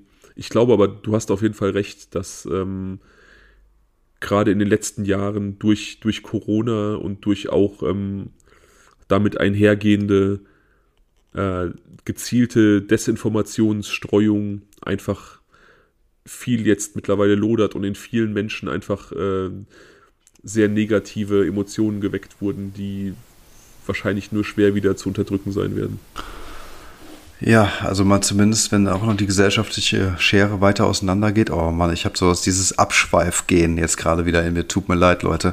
Aber ähm, wenn diese ähm, Klassengesellschaft noch weiter auseinandergeht, ähm, auch im Zuge der aktuellen Probleme, die, die wir in der Gesellschaft aktuell haben. Ähm, mal sehen, was der Herbst, Winter äh, von uns allen abverlangen wird. Äh, die Inflation, also da gibt es ja schon viele Themen, die jetzt irgendwie zusammenspielen und die, finde ich, so eine grundlegende Wut vorantreiben können. Ja, und auch. Und wenn man, man das, das potenziert mit den letzten zwei Jahren oder zweieinhalb Jahren, äh, nochmal dann noch, äh, wenn du noch dazu rechnest, was ich eben gesagt habe, von wegen, ähm, ja, Medienkonsum, wie gesagt, ist ein Thema für sich, ähm, aber halt, wenn man das alles mal zusammennimmt, summa summarum, glaube ich, dass unterm Strich die Gewaltbereitschaft oder halt ähm, das Aggressionspotenzial zumindest gestiegen ist. Ja, auch da, was diese gesellschaftliche Schere angeht, die aktuell immer weiter auseinander zu klaffen droht. Da erinnere ich mich nochmal an unsere Folge Zorn, wo ähm, ich irgendwie in der Diskussion später gesagt habe, dass meiner Meinung nach eins der größten Probleme unserer Zeit ist, dass wir so viele Berufspolitiker haben, die außer ihrer politischen Laufbahn nie was anderes kennengelernt haben. Und auch wenn natürlich denen jetzt auch in vielen Sachen so ein bisschen die Hände gebunden sind und man in viele Sachen wahrscheinlich auch nicht mehr eingreifen kann, wenn man sich so die Äußerungen von manchen Politikern zu aktuellen Situationen anhört, dann verstärkt sich dieses Bild, äh, finde ich, sehr stark, dass, dass einigen dieser Herrschaften der Realitätsbezug so ein bisschen fehlt. Stichwort beispielsweise Rente mit 70. Äh, ich kenne nicht viele Jobs, wo man mit 70 noch easy arbeiten kann, aber das ist jetzt, wie gesagt, wir schweifen hart ab. Ja, aber trotzdem, das ist eine geistesgestörte Frechheit, sowas zu verlangen. Ich meine, in Frankreich gehen die Leute erstmal pauschal mit 62 in, äh, in Rente. Nur mal so als Beispiel, unser Nachbarland. Also das ist mit 70 noch, also es ist so eine, so ein Gesetz kann ja eigentlich nur jemand äh, erschaffen, der weiß, dass in seiner eigenen Welt er nicht bedroht wird oder in irgendeine schwierige Situation kommen könnte ja. in dem Alter. Das ist leider so. Weißt du, das ist halt, das, wenn du ja, wenn du einfach weißt, du bekommst einfach eine sehr gute Pension später oder du kannst einfach deinen Beruf sehr lange ja. ausüben, weil er genau. Keine Ahnung, körperlich nichts von dir verlangt oder was, weißt du, dann ist es einfach was anderes. Ja, oder selbst von mir aus, wenn du irgendwie Mediziner bist, kannst du ja theoretisch noch relativ lange nachher in deinem Ruhestand noch weiterarbeiten, um mal ein Beispiel zu nennen. Aber nicht alle sind eben Mediziner oder Politiker und deswegen wird es einfach einen Großteil der Gesellschaft sehr stark belasten. Und deswegen, ähm, weiß ich nicht, finde ich das auch ein sehr menschenverachtendes äh, es ist ja noch kein Gesetz, ne? aber wer weiß, wo es Ja, ich meine, du kannst mit 70 natürlich wunderbar noch Politiker sein. Das ist überhaupt kein Problem. Aber ähm, in der Pflege, auf dem Bau, was weiß ich wo, da sehe ich niemanden mit 70. Das ist, es ist halt einfach lebensfern. Wie gesagt, wir, wir schweifen hart ab, aber es sind so Sachen, die mich einfach ärgern. Und, und da bekomme ich manchmal einfach den Eindruck, dass, dass Menschen, die vielleicht wirklich das Leben in Anführungsstrichen äh, nicht so richtig kennen, dass die vielleicht keine Entscheidungen treffen sollten, die das Leben vieler andere Menschen betreffen es ist halt eine sehr, sehr schwierige Diskussion, weil ähm, wie will man sicherstellen, dass es anders geht? Was, was kann man ändern? Ähm, ja, aber es stellt sich bei mir so eine, so eine gewisse äh, Verdrossenheit ein, muss ich sagen, die ich früher so nie bemerkt habe. Auch wenn ich dann irgendwie, weiß ich nicht, ähm, im Zuge von der Diskussion um das 9-Euro-Ticket von äh, unserem wunderbaren Christian Lindner irgendwie höre, dass dieser Ruf nach dem 9-Euro-Ticket ähm, die Gratis-Mentalität der Deutschen irgendwie betont, von jemandem, der, dessen Leben halt staatlich alimentiert ist und der ähm, auf, auf Steuergelder oder auf Steuerkosten seine Heirat abgehalten hat, so und der sich dann aber hinstellt und äh, bewertet, dass, dass die, die Bürger in Anführungsstrichen Dinge gratis haben möchten, dann finde ich das schwierig. Aber wie gesagt, es ist, ähm, es ist eine Diskussion, die, die sehr, sehr. Mir ist auch klar, dass das ein bisschen populistisch ist. Ich sehe das auch sicherlich vielschichtiger, als ich es jetzt gerade in Kürze wiedergebe. Aber ähm, unterm Strich, viele Dinge stören mich einfach und ich habe einfach so den Eindruck, dass, äh, dass bei manchen Herrschaften so ein bisschen der, der Bezug zum Volk verloren geht. Ähm, mag sein. Ich glaube, auch hier wieder, Politiker sind ja Künstler in der Verpackung vieler Themen und, und des äh, Abschweifens auch. Aber letztendlich ähm, gibt es auch Werbesprüche, die sie trommeln und ähm, gewisse politische Slogans, die sie irgendwie versuchen zu vermitteln, die entweder irgendwas auf den Punkt bringen sollen, größeren äh, Sachverhalt zusammenfassen sollen oder eben äh, ganz bewusst populistisch wirken sollen, damit sie irgendwas ähm, na, zumindest mal polarisieren und im, in aller Munde bleiben. Ähm, unabhängig davon, was mich aber im Grunde genommen so richtig stört, ist, und das ähm, ist halt so deutlich spürbar, dass es bei ähm, Politik im Prinzip nur um Machterhalt geht. Und also ich bin zwar ein großer Fan und ähm, Befürworter der Demokratie natürlich. Nichtsdestotrotz ähm, habe ich das Gefühl, dass ähm, dass es durchaus viele, viele, viele Leute gibt und viele gute Politiker und wirklich Menschen, die was Gutes erreichen wollen, aber dass denen einfach diese Handschellen angelegt sind, ähm, der Diskussion, der ewigen Debatte, der, des Anpassens, des sich konform verhalten müssen, des Gewähltwerdens, des Machterhaltens, weißt du, das sind ja alles so Dinge, diese, ähm, ich habe manchmal das Gefühl, dass Politiker einfach nur damit beschäftigt sind, ihren Platz zu verteidigen. Und das ist so ein bisschen mein Problem ja, dabei. Ich glaube, es gibt kaum Platz für Leute, die wirklich was bewirken können. Das stimmt, ja, das glaube ich tatsächlich auch. Ähm,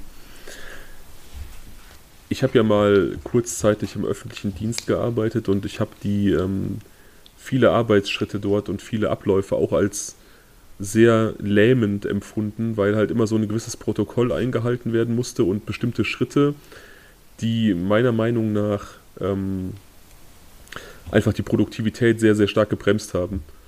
Und ich stelle mir Politik so ähnlich vor. Also öffentlicher Dienst ist ja so quasi, ja so auf einer sehr, sehr kleinen Ebene das, wie ich mir vorstelle, wie Politik funktioniert oder halt politische Abläufe. Ähm, ja. Einfach sehr viele Gesprächsrunden, sehr viele ähm, sehr viel Blabla. Genau, sehr viel Blabla und sehr wenig konkrete Arbeit und dadurch einfach auch so ein Ausbremsen von, ähm, von Tatendrang. Ich meine, das auf der anderen Seite ist es auch richtig so, weißt du, weil nur das, durch, den Diskussion, äh, durch den Diskurs, durch die Beteiligung verschiedener Stimmen kannst du es verhindern, dass sich einzelne Personen durchsetzen und dann irgendwie so ganz absurde Staatsformen bilden, wie es die deutsche Vergangenheit einfach auch gezeigt hat. Und ähm, insofern ist die Diskussion ja auch total wichtig. Nichtsdestotrotz bremst sie gleichzeitig an vielen Stellen. Und das ist das, wo ich das Gefühl habe, auch wenn du mal guckst, was so die Wahlprogramme sind, irgendwie versucht doch jeder dem anderen auch gerecht zu werden, um dann andere Bevölkerungsschichten abzuholen, bei denen die anderen wiederum besser stehen. Ja, Und das ist das, was, ich, was mich so äh, lähmt. Ja? Halt, was ich als lähmend äh, empfinde. Es darf halt keine Diskussion um des Diskutieren Willens sein. Und das, genau, es, ja, muss, genau. es muss um konkrete Inhalte gehen und es muss. Ähm, es muss ein Ziel verfolgt werden. Aber wir schweifen, wir schweifen so krass ab. Wir haben diese Fälle jetzt. Ja, ist brutal, ja, Entschuldigung. Wir haben diese Fälle jetzt wirklich weit hinter uns gelassen. Ähm, was wäre, wenn du Politiker wärst, Fabian? Nein, ähm, aber wir könnten jetzt mal zu Was wäre, wenn kommen. Hast du noch ne? abschließende Gedanken zu den Fällen oder lassen wir die so stehen? Ja, nee, also ich habe nicht, ich könnte jetzt nichts, ich würde mich wiederholen, ja. Ja. muss ich ehrlicherweise sagen. Ich finde halt, ähm, dass du, ähm, das, ja, dass es so eine absurde Welt von Jugendlichen ist und dass es sehr traurig ist, äh, welches Schicksal unsere Opfer ähm, erlitten haben und auf der anderen Seite auch, in was für einer misslichen Situation sich die Täter im Grunde genommen befinden, dass sie so, so denken. Ja, ja, total. Okay. Ähm, ja, was wäre, wenn B? Ich habe ähm, tatsächlich mal wieder B. nicht gehört, was du da für Optionen hast. Also ich lasse mich jetzt hier wirklich komplett überraschen. Also ich muss dazu auch sagen, diese Was wäre, äh, wenn Fragen äh, haben so ein bisschen das Problem, dass ich so ein bisschen mogeln muss. Manchmal muss ich noch eine zweite Frage hinterher stellen, um zu dem zu kommen, äh, was ich eigentlich möchte. Und das sind, eigentlich hat das mit dem Was wäre, wenn äh, nichts zu tun, weil was wäre, wenn dir immer suggeriert, dass ein Fall eintritt, der nicht realistisch ist. Aber wie auch immer. Fabian, ähm, was wäre, wenn du die drei schönsten Dinge festlegen müsstest, die dich nach einer Reise zu Hause erwarten? Welche wären das? Boah. Also ich komme nach Hause von einer Reise und was sind die drei schönsten Dinge, die auf mich warten könnten? Ja, worauf freust du dich immer? Boah. Worauf freue ich mich? Das ist eine sehr gute Frage. Eigentlich, ähm, was vermisse ich im Urlaub so richtig? Also, das muss jetzt nicht unbedingt irgendwas in der Wohnung sein, das können so generelle Teile meines Alltags sein, die irgendwie, die ich vermisst habe, ja. Äh, es muss noch nicht mal sein, etwas, das, also es muss nicht etwas sein, was du vermisst hast. Es kann auch einfach etwas sein, worüber du dich zusätzlich freust, wenn du zu Hause ankommst. Ja, ähm, Sport. Die Möglichkeit, wieder Sport zu treiben, weil im Urlaub lässt man es ja meistens ein bisschen schleifen. Ja. Ähm, tatsächlich auch einfach mal die Füße hochzulegen, weil Urlaub ähm, meistens irgendwie mit irgendwie Aktivität verbunden ist, weil man ja oder ich das oft so handhabe, dass ich an irgendwelchen Orten bin, die ich dann auch kennenlernen möchte. Das heißt, da ist dann nicht viel mit, mit Entspannung. Und dann ist es einfach schön, zu Hause wieder die Füße hochzulegen, einfach mal, weiß ich nicht, fernzusehen, ähm, einen Podcast zu hören, irgendwas. Und mhm. ähm, ja, einfach wieder hier in meinen heimischen Wald gehen, wo ich mich eigentlich jeden Tag rumtreibe. Ganz mhm. bodenständig, ganz gar, gar keine spektakulären Sachen. Ja, das ist eine gute Antwort. Was wäre es bei dir? Ähm, ich habe natürlich auch drüber nachgedacht, deswegen kann ich es relativ schnell beantworten. Nummer eins ist auf die eigene Toilette gehen. Da hatte ich noch nie ein Problem mit. Also ich war nie so ein Heimscheißer. Ich konnte immer wunderbar überall anders auch mein, mein, meine Sitzungen abhalten.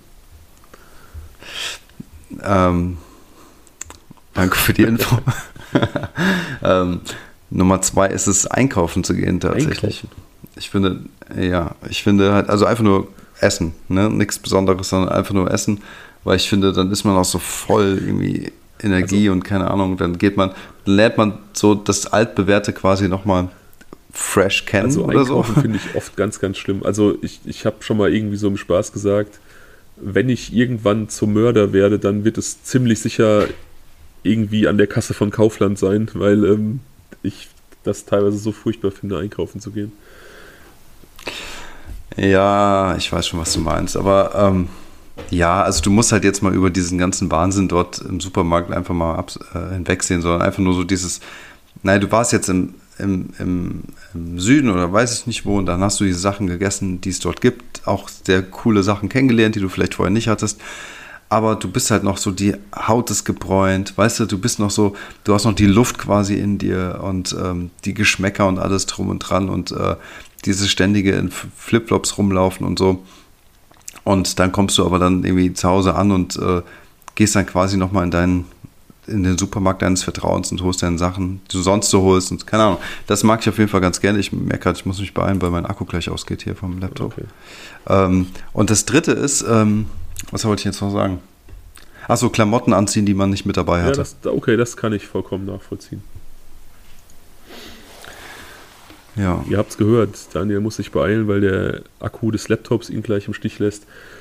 Abruptes Ende, aber ähm, ja, so ist das halt manchmal. Bevor jetzt hier alles explodiert und die Folge weg ist. Ja, ich meine, wir sind ja auch durch. Wir haben zwei Fälle besprochen, wir haben unsere Gedanken dazu ausgetauscht, wir sind ähm, kurz in die Politik gegangen, ähm, wir haben das Was wäre wenn besprochen.